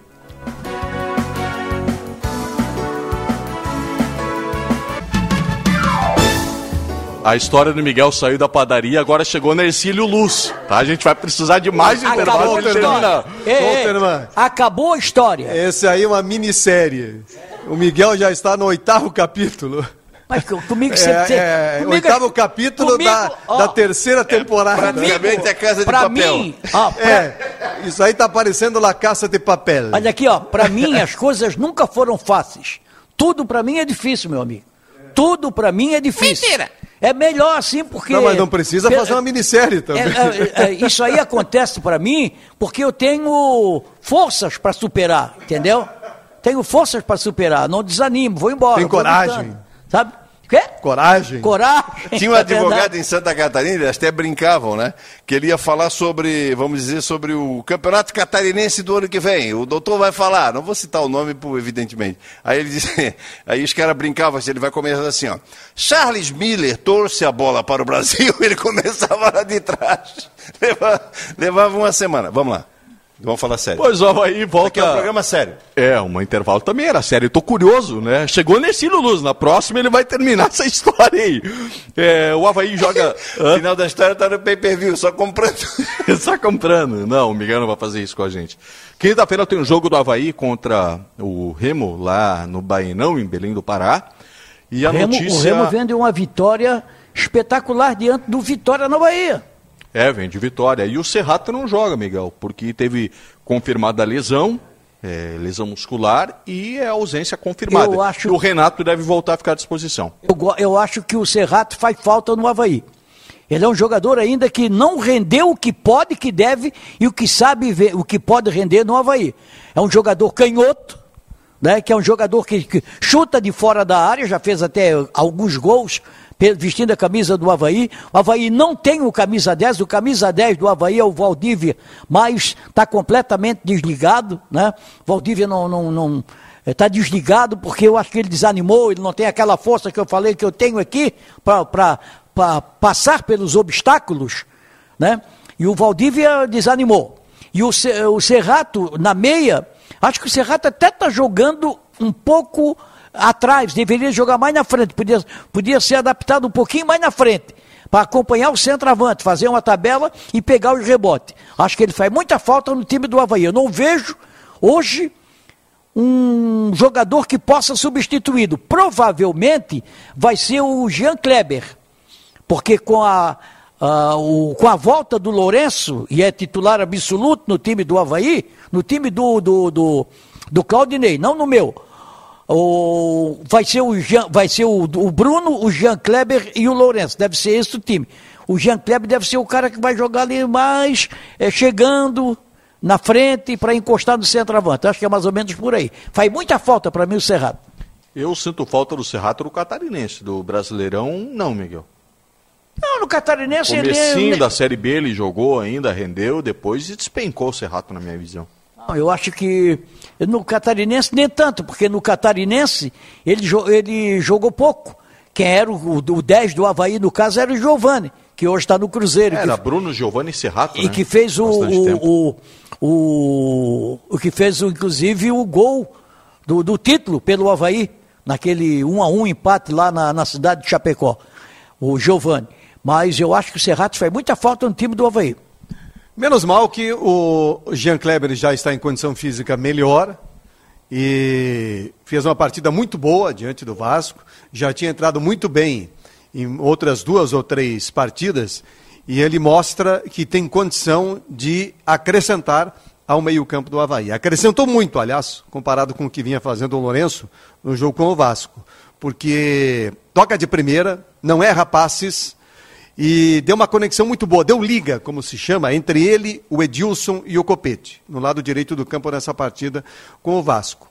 Então, tendo o Jean Kleber à disposição, ah, naturalmente vai voltar o Lourenço, né? Vai voltar o Lourenço com o Jean Kleber e ele mantém a estrutura de time que vem Aí o colocando vai em campo esquerda. agora. Não, o Copete vai ficar do lado direito, ah, sem o Renato do ainda. Entra o Renato. Não, ele não vai mexer no, no, que escalou diante do Vasco. É Copete na direita, Getúlio e o Vinícius Leite. Foi o que começou diante do Vasco. Acho que vai ser essa a equipe do Havaí. E olhando para o que o Claudinei vem fazendo até agora, e insistindo e mudando muito pouco, é isso aí que ele deve escalar é, nessa partida Paulo, com o Remo. Tem aquele ditado que eu sempre uso, o seguinte, time que ganha não se mexe, se melhora. Como o Lourenço não é um excelente jogador, por exemplo, é, se fosse o Bruno que ficasse de fora pelo cartão, que é o melhor jogador do Havaí juntamente com o Betão, aí tinha que achar uma vaga para o Bruno, para o Bruno Silva. Como o Lourenço não é, eu não mexeria na estrutura. Mas saiu o, o Serrato agora. Então, vai ter que mexer, né? Vai ser o Serrato. Sim, mas ele pode meter, ele pode fazer uma meia cancha com Bruno, o, o Jean Kleber e o Vinícius Leite. Renato, Getúlio e Copete. Renato pode está, fazer. Renato está à é, Ele está falando agora que o Renato está voltando, Renato já pode está voltar. À disposição. É, mas não é o critério do Claudinei. Não é. Jogador é. que sai do departamento médico e de novo para titularidade, rápido para titularidade. Ele fez assim com o Serrato, ele fez todos que voltaram passaram, entraram no jogo e no outro jogo, gradativamente, voltam à titularidade. Está errado nisso. Eu não descarto, eu não descarto essa formação que o Miguel falou, porque na coletiva, eu vi a coletiva do Claudinei, ele citou o Vinícius Leite, não, é, como opção de meia. Opa, então até. Mas pelo critério dele. Ele já tem entrado assim, as, Sim, algumas mas vezes. assim, mas, se o Renato tivesse na continuidade, ah, só ficou no banco por escolha do Claudinei, etc. Mas ele está ali, não, não ficou fora para o departamento médico. Eu acharia que ele poderia fazer o Renato na direita, fazendo dobra aqui na ala direita, o Copete na esquerda, o Getúlio e puxar o Vinícius Leite para o meio. Eu acho que. Não vai fazer.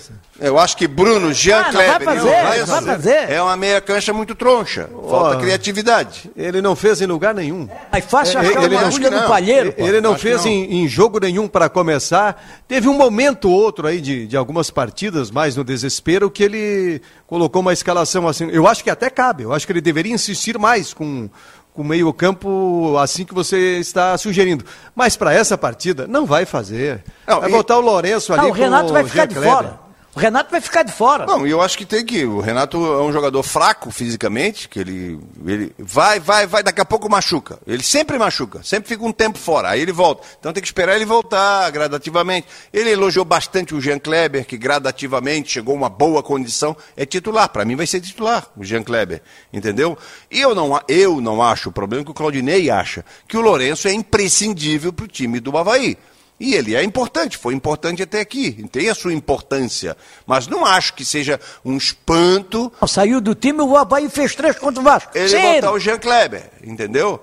é, ó, perdão, botar o Vinícius Leite no meio, sem o Lourenço. Não há um espanto. E o seguinte, ele tem que avaliar, nós estamos a 15 jogos do final da Série B. Estou errado? Estou certo, estou certo. 23 com 15, 38, é isso aí. É, tem cinco times atrás do Havaí que podem encostar ou passar o Havaí. Desses, quatro podem passar o Havaí.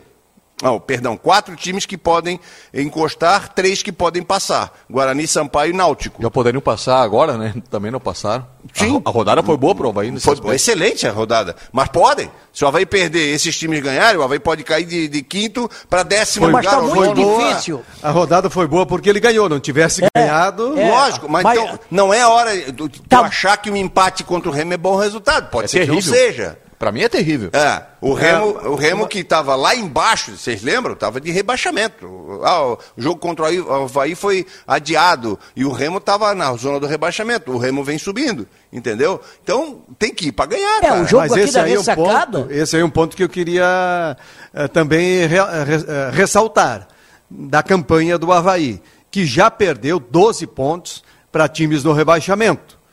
Pro Brusque, O Brusque não pro tá Vila. Nova e pro Brasil de Pelotas. São times que brigam contra o rebaixamento. E tu sabe por quê, São Paulo? times que brigam contra o rebaixamento. Já perdeu 12 pontos para esses times. Pra três times a não pode perder de 12 agora, a partir de agora, Paulo, para três o times não Avaí- pode perder 12 a pontos. partir Pode perder 9. Para três times, pode perder 9 pontos. Miguel, ele perdeu cinco pontos para o Vila Nova, cinco pontos para o Brusque e dois para o Brasil Tá de bom, Pelotas. tá. E os dois Perdeu jogos. tá. 12 pontos. E tu sabe por... E, é, só para concluir, o- a partir de agora, faltando 15 rodadas, contra adversários que não são do acesso, não pode deixar escapar. O Remo não é time do acesso. É jogo duro? É. O Remo melhorou muito na competição, com mudança de técnico? É. Lá é complicado jogar na, na Curuzu? Não é na Curuzu. É, Bainão. no No Baianão? Baianão. É complicado jogar lá no Baianão? É complicado pior do jogar que lá. Curuzu. Só que muitos times vão lá e ganham. O Botafogo não foi lá agora. Mas agora E não tem ganhou? torcida, é fácil de jogar lá. Botafogo foi lá e ganhou. Então, o Havaí tem que ir lá com foco para fazer três pontos. É jogo para vencer. O Remo tem um jogador que eu Jogo gosto demais, que bate na bola como poucos no Brasil. Chama Felipe Gedós. Esse é o cara para ser marcado. Ele é o cara que comanda o time É, o do meia, Remo. o meia central É o meia, Remo. que era do Atlético Paranaense. Bate bola parada com ele, ele é muito É bom. de marrentinho, bola mas é bom. Eu vou, É bom eu vou falar Ah, uma. não. Deixa eu só, eu quero pegar o gancho do Paulo. O Paulo estava falando ali da, da questão de pontos que o Havaí perdeu na parte de baixo, e eu até estava interrompendo ele dizendo assim, sabe por quê? Para mim está muito claro. Mesmo com algumas exceções do Havaí ter conseguido jogar de maneira ofensiva, propositiva, o Havaí tem muitas dificuldades quando ele tem a chamada obrigação de propor o jogo. O Havaí permanece talhado para jogar no contra-ataque. Quando ele se vê atacado e joga, sai na velocidade, encaixa o jogo do Havaí. E mesmo que o Claudinei, em determinado momento, tenha tentado ou ainda tenta fazer com que o time dele jogue com a bola, tenha mais posse de bola, o Havaí continua com aquela característica de ser um time de transição rápida, de velocidade, de contra-ataque. E por isso, na minha visão, que tem tantas dificuldades contra times em que se fecham e o Havaí tem que Mas trabalhar. Por quê? Porque o Havaí só. É aquilo que eu falo. O Havaí é um samba de uma nota só. Mas isso é realidade de várias É, o. Havaí só É muito tem. mais cômodo, né? O Havaí só tem um esquema de jogo, é aquele pelas pontas. O Havaí não, não chega pelo meio.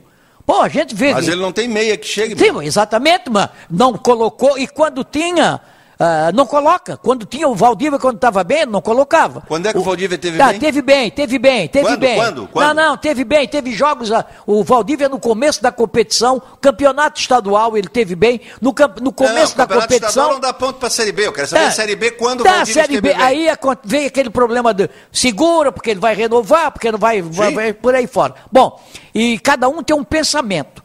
E o Valdívia não tem esse, esse, esse temperamento, ele desanima. A gente, a gente Por isso vê, que ele não tá jogando. a gente vê ele entra em campo completamente desanimado.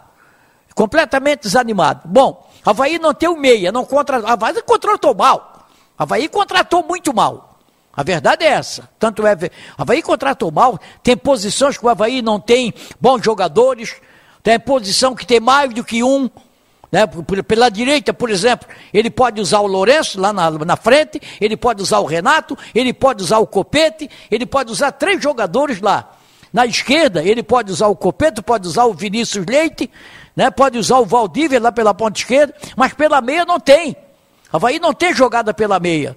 O melhor jogador, o jogador da meia do Havaí, que mais chega, além do, do, do Serrato, que vai estar fora, não vai poder jogar, é o Bruno. Tanto é que fez o gol aí contra o Vasco da Gama, estava lá dentro da área. Os outros meia não.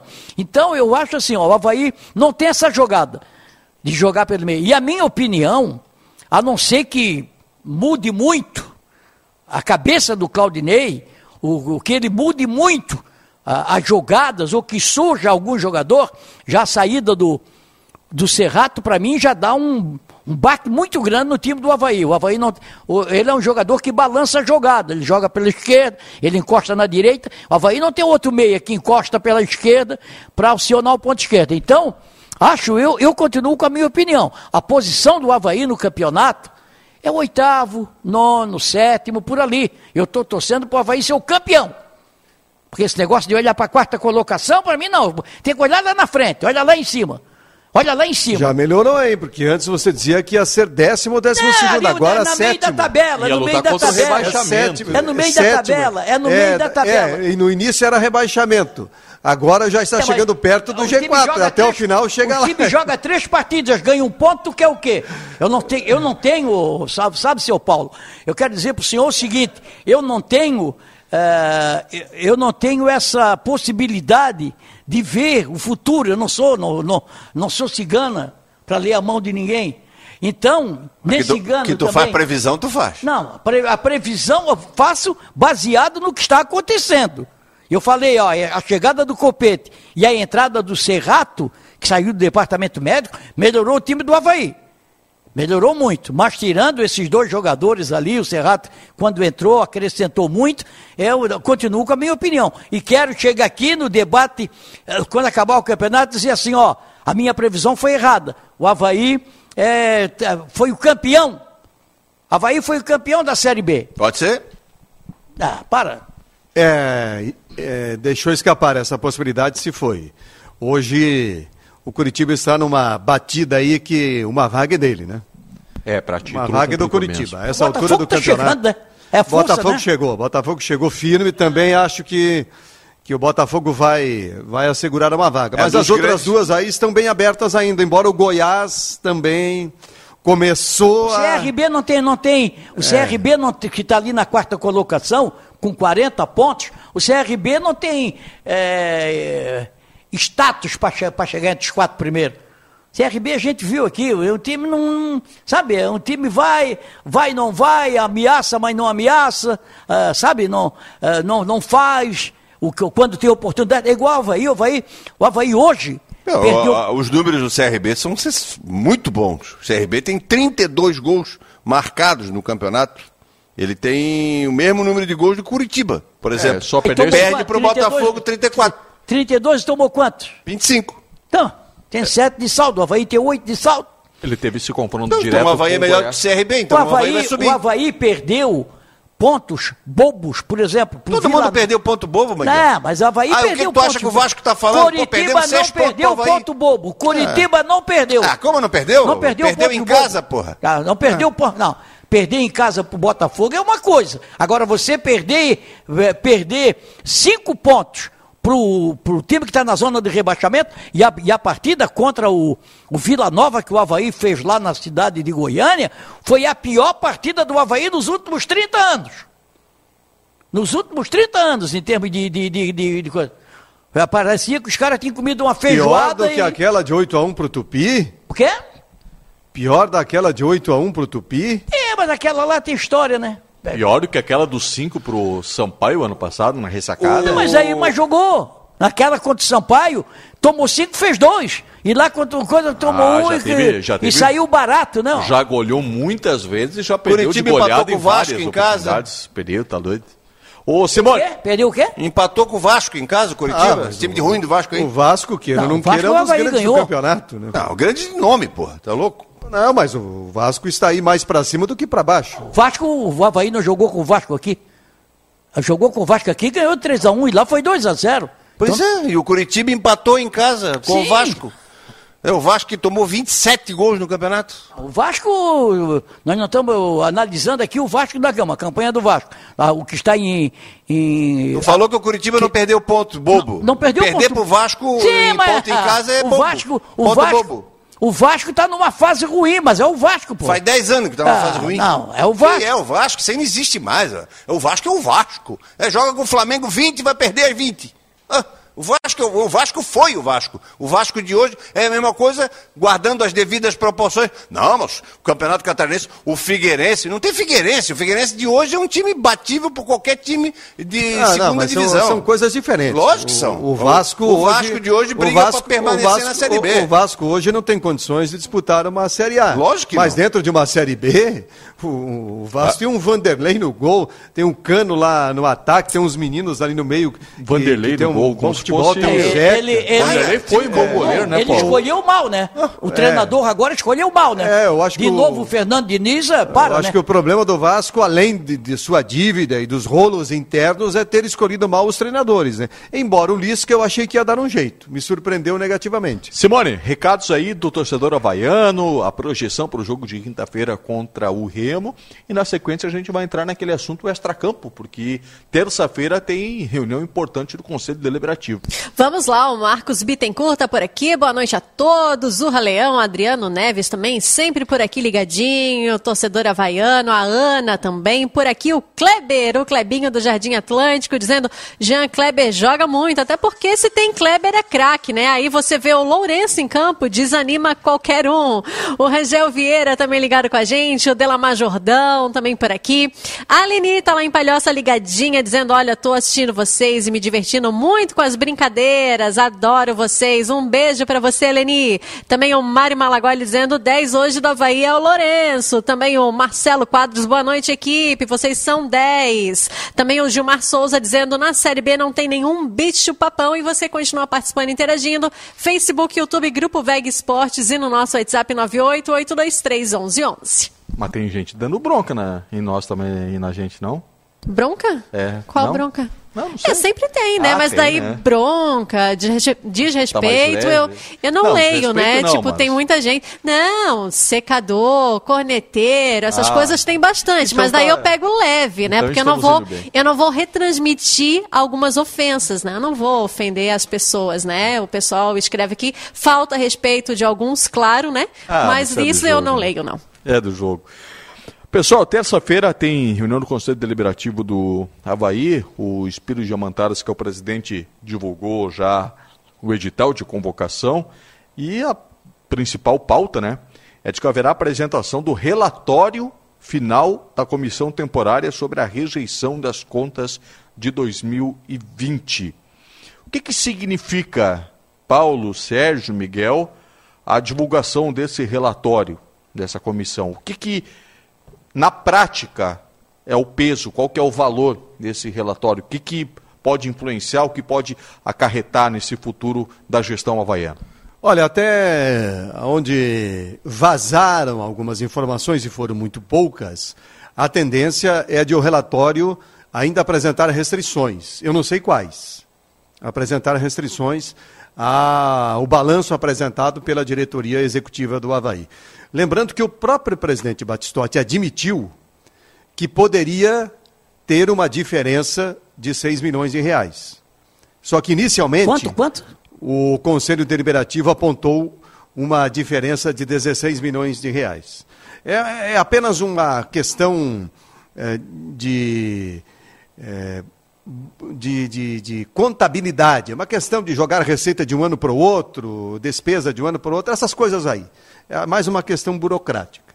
Então, a tendência é de esse relatório apresentar algum tipo de restrição. Não sei quais. Esse é o primeiro ponto. Segundo ponto independente do relatório que for apresentado, o Conselho Deliberativo pode aprovar ou não, porque haverá uma votação do Conselho Deliberativo. Os conselheiros vão votar o relatório apresentado pela comissão. Eles podem rejeitar o relatório, aprovar o balanço, podem eh, aprovar o relatório, consequentemente não aprovar o balanço e por aí vai. Primeiro ponto. Consequências disso. Tem eleição em dezembro. O Batistotti está manifestando intenção de continuar presidente do Havaí. Quer buscar a reeleição. Se o relatório e se o balanço for aprovado, o Batistotti fica com o caminho aberto para buscar a reeleição. Ocorrendo a rejeição, o Batistotti vai ter problema. Já começa pela questão estatutária. Tem que ver se nessa condição ele pode se candidatar a presidente. Sem contar o fato Para mim não ficou que claro isso politicamente, sem contar o fato de que politicamente um presidente com contas rejeitadas sendo candidato vai ter provavelmente menos votos no Conselho Deliberativo. Então, né, fica uma discussão aberta aí do ponto de vista político. Além de ter uma outra situação, que eu acho que vai ser superada, que é a seguinte: o Batistotti teve uma gestão no Havaí, é, terminando o mandato do Nilton Macedo, que renunciou. Os dois primeiros anos da gestão dele no Havaí. Depois ele foi eleito efetivamente para o novo mandato, que está terminando agora. São quatro anos de mandato. Poderia ser a, colocada uma restrição. Esses primeiros dois anos valeram ou não? Por quê? É, não pode ter reeleição. O Estatuto do Havaí não prevê a, a reeleição por mais de um mandato. Ele foi interino, né? É, ele foi. E, e sim, porque ele assumiu o mandato unido. Eu entendo que isso aí não seria empecilho. É o exemplo da Federação Catarinense de Futebol. Quando morreu Delfim, o Rubinho assumiu por um período, depois ele se candidatou, foi eleito e se candidatou novamente, porque é, o estatuto permitiu aqueles anos que ele completou do, do Delfim não valeram é, como uma gestão dele, uma eleição dele. Eu acho que deve ser o caso também do Eu Havaí. acho que no Havaí vai ser assim. Eu acho que o, o tempo em que o Batistotti foi presidente, substituindo o. Não vai contar como a primeira Não eleição. vai contar como. eh, eh, Ele não foi eleito ali como presidente, foi eleito como vice-presidente. Mas, Miguel, a minha dúvida em relação aos efeitos de terça-feira, e para mim, eh, confesso que não está claro, não sei se é, é ignorância da minha parte ou se de fato existe essa confusão, para mim não está claro que o relatório que vai ser divulgado terça-feira pode tornar o Batistotti inelegível. Isso para mim não está claro. Não, se, por exemplo, não. o relatório for no sentido já da leitura da, da comissão fiscal, do comitê fiscal de rejeição, se essa comissão manter a sequência é, de todos os processos, né, agora também de, de rejeição, o Batistotti ele se torna inelegível? Não, o que acontece é o seguinte: é, um- é aquilo que eu digo, uma coisa é uma coisa, outra coisa é outra coisa. Nós estamos falando aqui da, da possível candidatura do Batistotti para ser ah, candidato a presidente de novo. Eu acho Mas isso aí- é disso que eu estou falando Não, e é disso que eu falei da pauta. Isso aí, Miguel. eh, em termos de estatuto, que o presidente não pode ser reeleito duas vezes, não, acho que foi eleito uma vez. Eu acho que vai poder ser, ser reeleito, se ele vai poder ser candidato.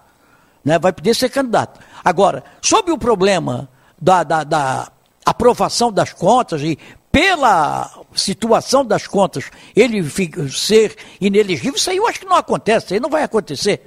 Eu, nesse ponto aí, o Havaí é muito fechado, o Conselho Deliberativo, eu acho que tem que ver. Outro dia o Paulo falou aqui que. Muito fechado como, Miguel? não, é no seguinte de divulgar as coisas lá dentro, sabe? Eu Pode, acho que... pode mudar. Não, a não. rejeição das contas pelo Conselho Fiscal já foi um primeiro Não, mas passo. aí né? não, quer, não quer dizer que ele vai ficar, ele, que ele vai ficar, porque ele não vai poder ser candidato. É diferente.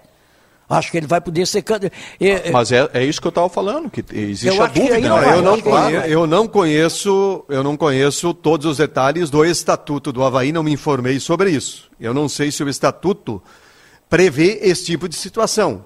Presidente com contas rejeitadas pode se candidatar?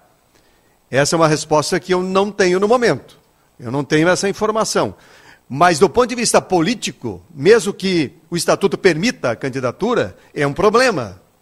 É um problema. O conselheiro eh, vai pensar: caramba, vou votar no presidente com contas rejeitadas. tem maioria no conselho, Paulo? com ressalvas, né? Tem. Com Ainda ressalvas. tem maioria no conselho. Com mas, ressalvas. mas principalmente eh, se tiver outro candidato. Com ressalvas não Porque tem nada, esse Miguel. detalhe também, né? Tem esse detalhe também. Esse detalhe, Vai é- ter outro apresentar. candidato? É. É a essa, questão. essa questão de, do, do balancete, né, que a gente já ficou, teve um déficit aqui. Não, mas ainda tem mais um ano, aí tem dinheiro para entrar, mas tem muito dinheiro para sair também. Por exemplo, a questão do Rildo foi divulgado aqui, não fui eu que falei, não Não, ele não tem dizendo. mais um ano pra, pra... Não, não, não, estou só falando ano passado. Foi a rejeição, aconteceu a primeira vez ano passado. Ele tinha mais um ano. Não, mas tem dinheiro para entrar. Tinha dinheiro do Guga, tinha dinheiro do Gabriel, foi na gestão do, do Batistotti que eles foram negociados, etc. Mas tem muito dinheiro para sair também. A informação que se tem é 1 milhão e 800 mil do Rildo, mais um milhão e não sei quem, de mais não sei quem, mas tem um monte de coisa, Tem o- tem um monte de coisa na tem justiça. veio- Adrian, eu acho. O Adrian, é, também. Tem- tem e problema, tem um problema. monte de questão trabalhista, tem muito dinheiro para sair originado da gestão também. Ah, então essa questão de balancete não dá para eu, pelo menos não, não vou a fundo, Também. porque eu não sei a conta, não sei se entrou o dinheiro, não sei se o dinheiro foi pago, não sei se está em dia aqui, se está devendo ali, não sei. Eu- o, o problema é o seguinte: ao final da gestão, o que foi feito de negócio da gestão está pago, está zerado, gerou uma dívida X, uma dívida Y, o Havaí vai ter que informar. É, exatamente. né? Eu acho que tá. É, o que- Esse balancete final, o Havaí tem que informar, pelo menos para os seus E- e sócios. outra Foi, coisa- foi reprovado porque gastou mais do que podia. É, O o- Essa balanço, informação que o tem. balanço- modo, o balanço é publicado no site do Havaí. Nesse é. aspecto, o, o Havaí é um dos clubes mais transparentes do Brasil. Ele publica no site. É, agora, outra coisa que tem que ser dita aqui é o seguinte: Batistotti, candidato a, a presidente do Havaí, prosseguir com, com o candidato. Vai depender da campanha do Havaí.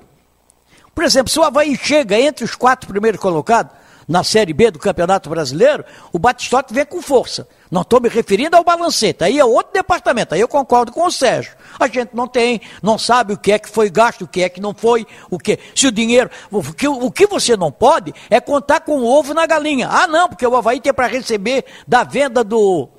Do, do, do. Gabriel. Do Gabriel. Aí o Gabriel tem que ser vendido dali para cá para o Havaí pegar aquela comissão. Não sei se o nome é comissão, não sei se o nome é o direito que o Havaí tem, não é o jogo. O Havaí já recebeu o dinheiro do Gabriel. É que o Gabriel está sendo vendido de um clube para outro. Um zagueiro que passou pelo Havaí. Aí tudo bem. ago- Agora o Havaí não tem mais percentual dele. Hã? O Havaí não tem mais percentual né, do, do Gabriel. Já recebeu? Não, se recebeu, não sei. É, mas não tem mais tinha- percentual. mas Só, o da- só o de formador, né? Só de formador. É, né? mas- exatamente, de o formador. percentual que tinha lá de 10, 15% Então, não tem então mais. eu acho assim, ó. Aí vai depender também de- do candidato que aparecer para concorrer à presidência E do tem, Havaí. e tem candidato, Miguel? O quê? Tem candidato?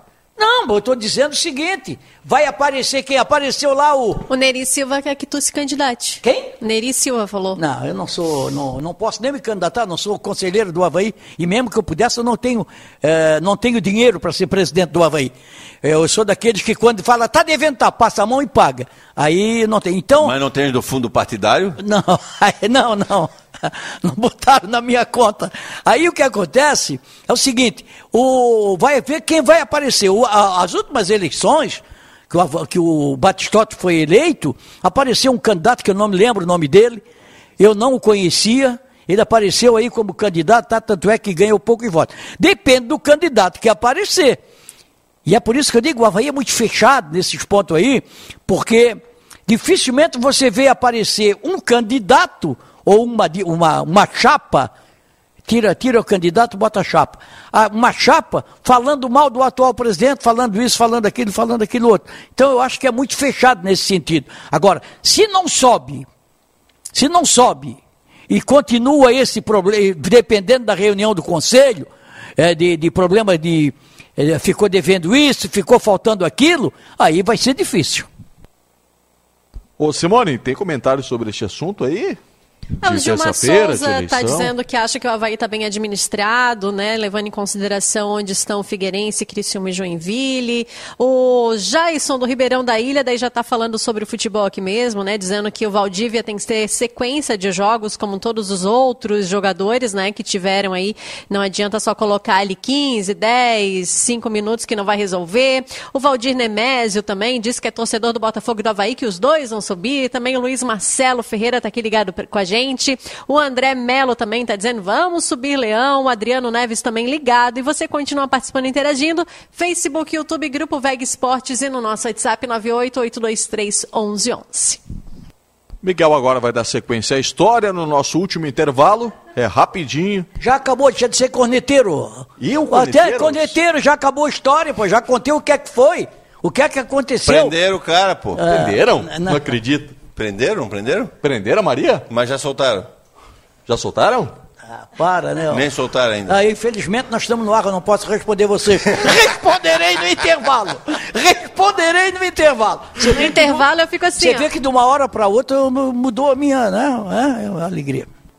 É, o WhatsApp te deixou branco aí, não, sei o que, que houve. não, não. É, não, Conseguisse não sei. a cadelinha que tu queria adotar, não? O quê? A cadelinha que tu ia adotar? Não, não, vou ver se eu consigo. Ainda não? Não era este o assunto. Não. Vamos, é, rapidinho, nosso último compromisso aqui com o intervalo. A gente volta na sequência, na parte final do nosso debate de domingo. Grupo Veg Sports, o torcedor catarinense se conecta aqui.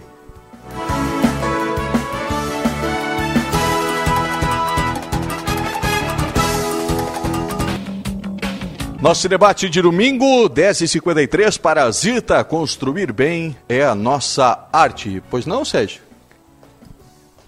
Prender de novo? Eu não, não, não ficou bem claro. Se prendendo de novo. Não, pre- não, prenderam. eu Não, não, não prenderam. entendi. Depois Não eu... prenderam. Vocês são muito chatos, É, vocês. caiu o meu sinal. Vocês são muito chato, muito xaropão pro meu gosto. Muito xaropão. Vocês dois aí são muito xaropão pro meu gosto. Sabe? Ô, eu, ô, Miguel, Vaquinho Dias no Brusque é uma boa para o Brusque? eu acho que é. O Brusque, eu falei aqui, e e eu gosto muito do, do, do, do Brusque, da cidade de Brusque. O presidente do Brusque é meu amigo, é passarinheiro. Quando eu vou a Brusque, agora faz dois anos que eu não vou, não, um ano e meio que eu não vou por causa dessa pandemia, os torneios não estão mais sendo legalizados, tá? Mas eu falei aqui o seguinte, o Brusque tem um, é, é aquela casinha de pobre arrumadinha. Né? O pobre, o, o Brusque tem, uma, tem um time, um time. E o grupo do Brusque não era grande. Aí o Brusque começou com a casinha que tinha, ia lá, pá, líder da competição. Na quarta ou quinta rodada, o Brusque era líder da competição, só vitórias, só vitórias. Mas aí começou a apertar. Aí já tomou goleada, já foi ali, já foi lá. Aí não deu mais certo. O técnico não ia fazer milagre. Alguns jogadores começaram a con- contusão de alguns jogadores, né? Edu, aí- o Edu, principalmente, né? É, mas o Goleador do campeonato. é, mas o Edu veio e é o artilheiro. O Edu entrou e, e é e ainda era, não sei se ainda é o artilheiro. Mas outros jogadores se contundiram no Brusque, não foi tão bem. Ele tem 11 gols junto com o Léo Gamalho. Então, é, o Brusque começou a. E aí o, o Vaguinho, ele conhece o Brusque como ninguém. Ele foi campeão da Série D pelo Brusque, né? Aliás, foi da Série C, né? Que ele foi campeão da Série D, foi para a Série C, brigou, tá lá. Então, ele vai arrumar a casa. Ele não vai fazer nenhum milagre. O Brusque não vai contratar mais ninguém. Sabe? Deve contratar um ou dois jogadores aí, se pintar, se aparecer. Né? Então ele vai ter que arrumar aquela casa de pobre, vai ter que fazer uma casa de pobre arrumadinha. O Brusque tem 27 pontos, né, Sérgio? 27. É, ele tem 18 pontos para mais conquistar. 18 pontos, mais 6 vitórias. Faltam 15 não, não precisa, jogos. Não precisa seis vitórias. É, eu sei, mas. 18 pontos. Mas por cima para liberar. Ele tem mais 15 jogos. Se ele conseguir aí 5 vitórias. Ele faz. Ele fazendo, fazendo quatro vitórias aí e o resto de empate aí, tá bom, 18 pontos. É, Tranquilo. ele- o ele Edu tem- tá voltando, o Thiago Alagoano ficou um tempo fora. São os dois principais jogadores. É o principal meia atacante e o principal atacante. Fica fora de qualquer time. Eu acho que vai frouxo. O Brusque fica na Série B É, o- tranquilo. é, o- é, o- é o Por que, esse é que o motivo, Brusque Sérgio, quer. por esse motivo aí, eu não entendi a demissão do Gerson Testoni. Mas eu- ele, ele declarou Se que já o- estava desgastado. É, aí é que está. Não pela campanha. Não. Às vezes ocorrem problemas Ele é no vestiário. capacitado. Ele é capacitado. Às vezes ocorrem problemas no vestiário, de relacionamento com jogadores, às vezes é relacionamento com diretoria e por aí vai. Mas pela campanha não, e pelo trabalho que o Gerson Testoni fez no Brusque, ele projetou o nome dele aí para as equipes médias do futebol brasileiro. Agora o Vaguinho Dias É o último fez campeão. sucesso no Brusque, no Marcílio Dias, é, jogando Campeonato Catarinense e Série D do Campeonato Não, Brasileiro. Criciúma já não foi ou bem. Série C do Campeonato Brasileiro. Quando ele subiu um pouco o degrau, ele já teve problema. Então, hoje é Série B do Campeonato Brasileiro. É um patamar diferente que o Vaguinho Dias vai enfrentar. Embora ele vai se sentir em casa lá no Brusque. Como falta pouco, né? Como falta pouco aí, cinco vitórias, uns em- empatezinhos, escapa do rebaixamento, é muito provável que o Brusque atinja o objetivo. Mas tem que tomar cuidado, hein? É porque. É Série B do Campeonato Brasileiro, não é Série C. É, e porque tem o seguinte, né, Paulo? É, ele vai. Agora está chegando a hora do, da onça beber água, como se diz na gíria.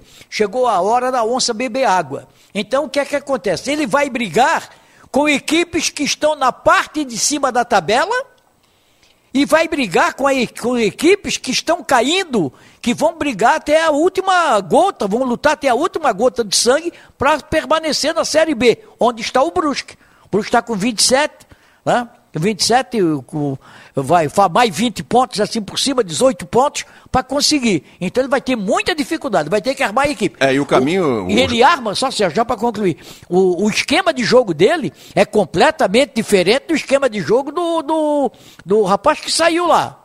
Porque o, o que estava atualmente no Brusque, o time dele era ofensivo. Gersinho. É, o, é, o time dele era ofensivo. Jogava para frente. Né? Tinha um esquema de jogo muito bom, jogava para frente. Um lateral esquerdo, que para mim é o melhor do estado, disparado, o Ayrton. E, e o Vaguinho, não, o Vaguinho é mais conservador. Joga mais fechadinho, explorando os contra-ataques. Hoje, aí... em dia, hoje em dia, todo time tem que ser competitivo. Eu já botei isso na minha cabeça também.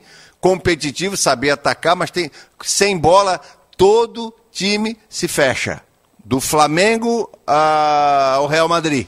O Flamengo estava ganhando de 2 a 1 um, o Palmeiras hoje, estava vendo Palmeiras atacando, o Flamengo com os 11 jogadores no seu campo duas linhas bem fechadinhas frente da área. O problema é que daí faz um contra-ataque, mata, né? Mata jogo. Mas é fechadinho. Tem esse negócio de todo mundo abertinho, jogando frouxo, porque é o Flamengo. Ponta que não volta. Deixa jogar. É, tu, tocasse no assunto Todo aí. mundo corre, todo mundo pega o... Como é o nome do baixinho lá? O... Michael. Michael. Michael corre atrás do lateral do outro time e vai lá na frente. Aí, é que, aí o que muda o quê? É qualidade. Agora todo mundo marca, todo mundo pega, todo mundo fecha, todo mundo ajuda a defender e, se possível, todo mundo quer atacar. Acho que o Vaguinho hoje... Dias, que é o último campeão, foi a melhor, melhor escolha do Brusque. É a melhor escolha do Brusque. Vai no nível do Testoni, é no nível do Brusque. Você tem que quer ter... Um, quer uma, uma disparidade que não dá para entender?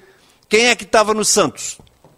Quem é o. O Diniz. O Fernando Diniz. É. Vamos atacar, vamos atacar. O goleiro tem que ser habilidoso, vamos atacar. Agora quem é que ele pegou? O Carilli, que é um retrancão monstro. Aí, Mas, qual eu... é o pensamento da diretoria? Primeiro um que só ataca, parece time de índio. O outro defende, para ganhar de 1 a 0 é um trabalho. O, é, eu, eu acho que o agora. futebol. Eu é acho da escola no... do, do, do Tite. Eu acho que no é. futebol, é, você tem que.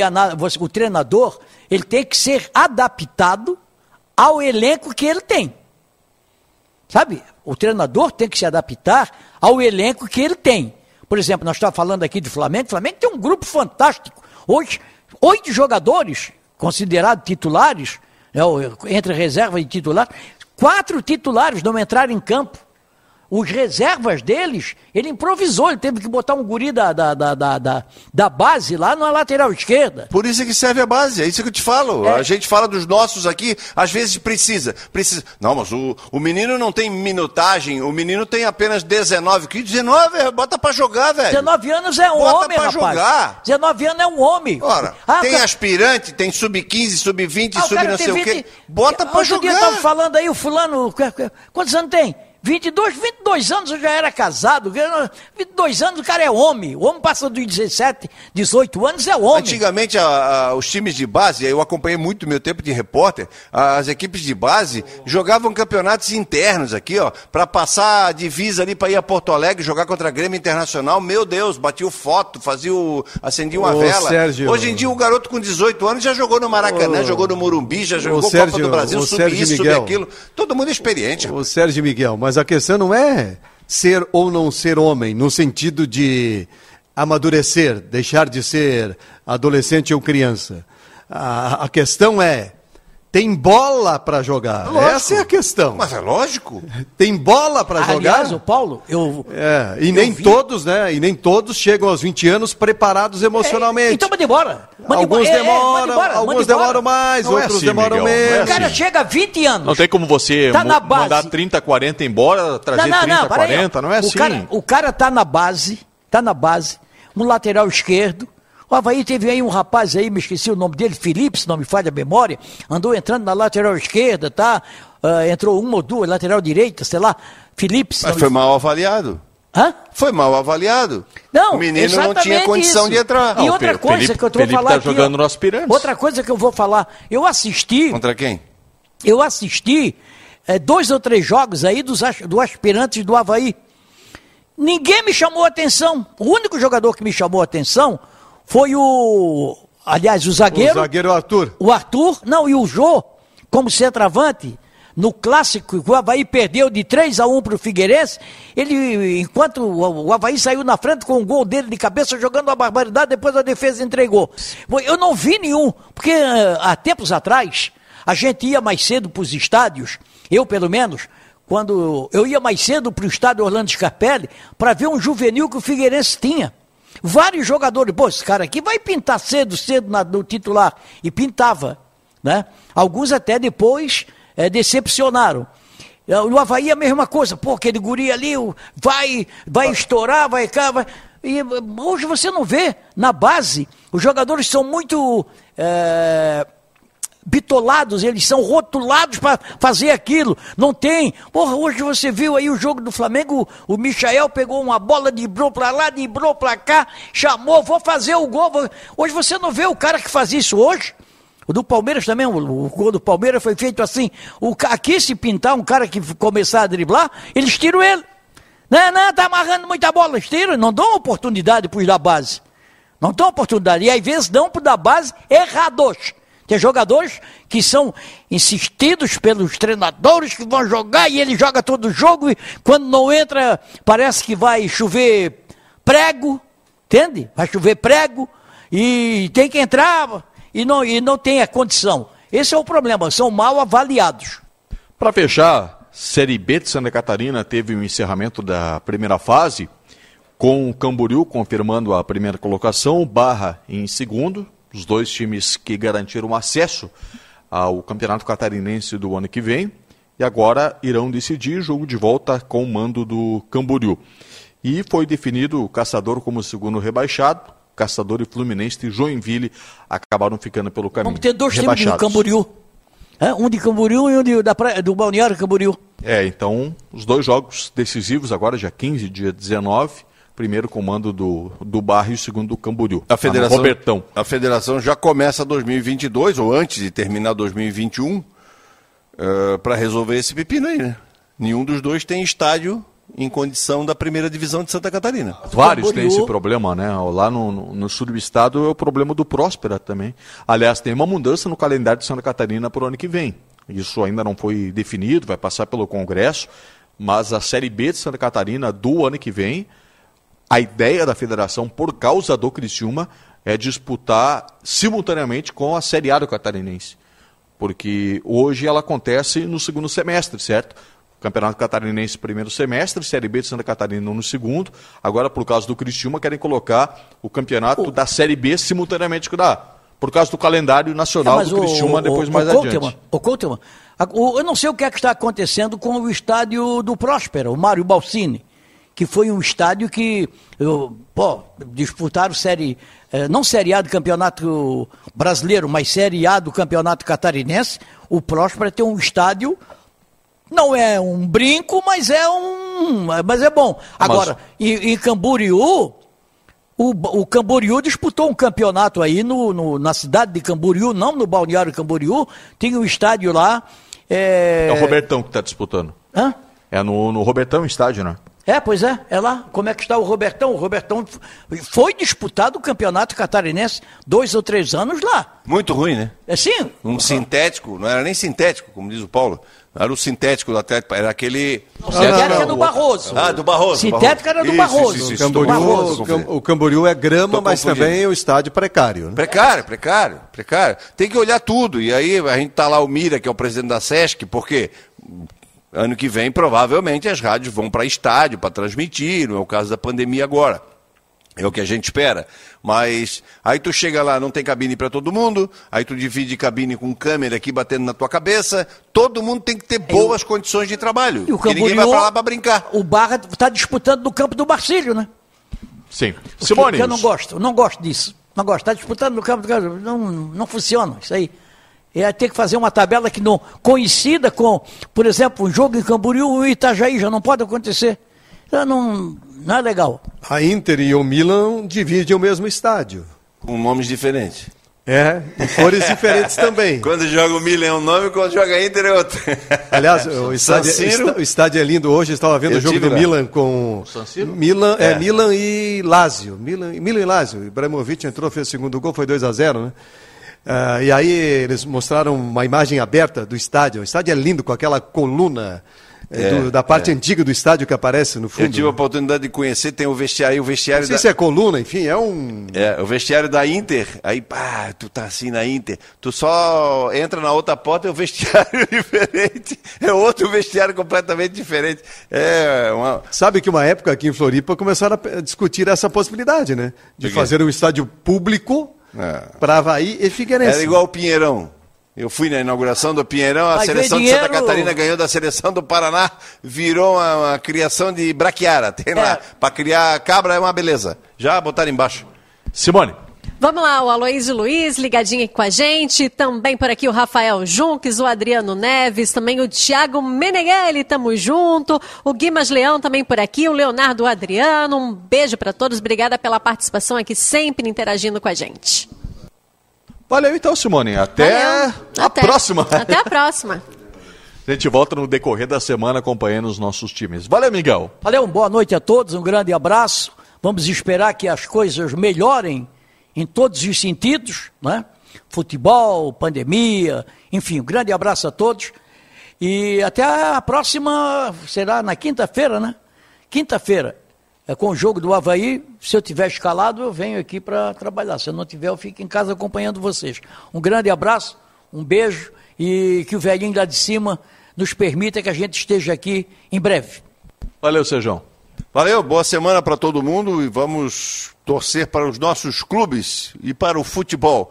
É, acaba o programa, eu quero saber se o cara foi preso ou não foi ainda. Eu vou falando com o Miguel aqui. Não, ele morreu. Ah, então fechou. Pô, contasse o final, eu tava esperando aqui o final, mas a hora que entrasse, subisse os caracteres ali, tu terminava. Tem pizza, Simone? Minis... Antes da pizza eu vou dar minissérie, vou dizer pra ti. Minissérie Miguel Livramento, oitavo capítulo da nona temporada. Só dois registros finais, a gente deu a manchete e não falou. Primeiro o Joinville, pela Série D, primeira eliminatória, né? Empatou fora de casa com o Bangu, 1 um a 1 um. Agora joga em casa empate, prorrogação e, e pênalti, né? Vencendo, segue para a próxima etapa. O Joinville que está bem, fez uma boa primeira fase, né? Para sair desse buraco, né? Quarta divisão, Série D do Campeonato Brasileiro. Esteve bem até agora, vamos ver se consegue seguir. Mata-mata é traiçoeiro, né? É, mata-mata sempre é muito complicado, mas agora joga em casa, tem a possibilidade. E foi, foi bonito de ver a vitória da Chapecoense, a primeira vitória. O time está rebaixado, mas uh, vinha lutando para conseguir a primeira vitória. Eu, eu fiquei feliz em ver o sorriso do pintado da, da, turma da Chapecoense lá em Bragança Paulista, porque o gol foi aos 49 minutos do segundo tempo e ainda foi preciso conferir no VAR se havia ou não o impedimento. No meio dessa trágica campanha, né, uma vitória assim, num momento assim, é importante e, e um pouco de alegria também para o futebol de Santa Catarina, né? porque a pancadaria está é, grande. Afinal de contas, ano. é o nosso futebol, né? Claro. É, é, é, o estado de Santa Catarina, que queira ou não queira, está sendo representado lá. Né? E um estado que deu uma. Zé Paulo, que deu uma caída também muito grande, é o Recife. Santa Cruz está indo para a Série D do Campeonato Brasileiro. É, sobreviveu ainda nessa rodada, né? Porque o Floresta, o Floresta empatou e o Santa Cruz ainda não foi rebaixado ainda pode permanecer. Na, na, no grupo A da Série D, da Série C, ninguém garantiu classificação ainda. O quinto pode superar todos eles. Olha aqui, ó, esse cheiro de pizza aí é insuportável, né? Ah. É insuportável de continuar aqui. O cara já morreu e tudo, o Miguel já entregou o final da história, então vamos embora. Obrigado, boa noite. Tchau. Até mais. Minha cara aqui, porque eu não acredito nesse final da história, né? Cria uma expectativa. Decepcionante, achei Decepcionante. Que, achei que o cara ia voltar forte. Matou o mocinho da história? Ah, tá louco, velho. Poxa vida, quando Pô. morre o mocinho da história. Pensei que o cara no ia caso voltar era mocinha, cavalo- né? Pensei que o cara ia voltar num cavalo branco, tal, É, não, mas com a tudo espada em riste. Aí o cara morreu, pô. Morreu. Tá louco. Lamentável. Muito ruim triste. esse roteirista. É. Olha, gente, obrigado demais a companhia de todos. É, nosso debate de domingo vai chegando ao fim, decorrer da semana. A gente volta sempre acompanhando os times de Santa Catarina, em especial Havaí, Figueirense, Figueirense e Havaí, com Jefferson Vera, na nossa equipe técnica, com José Walter nas redes sociais e a direção geral de Vinícius Gadzinski. A todos, uma ótima semana. Tchau.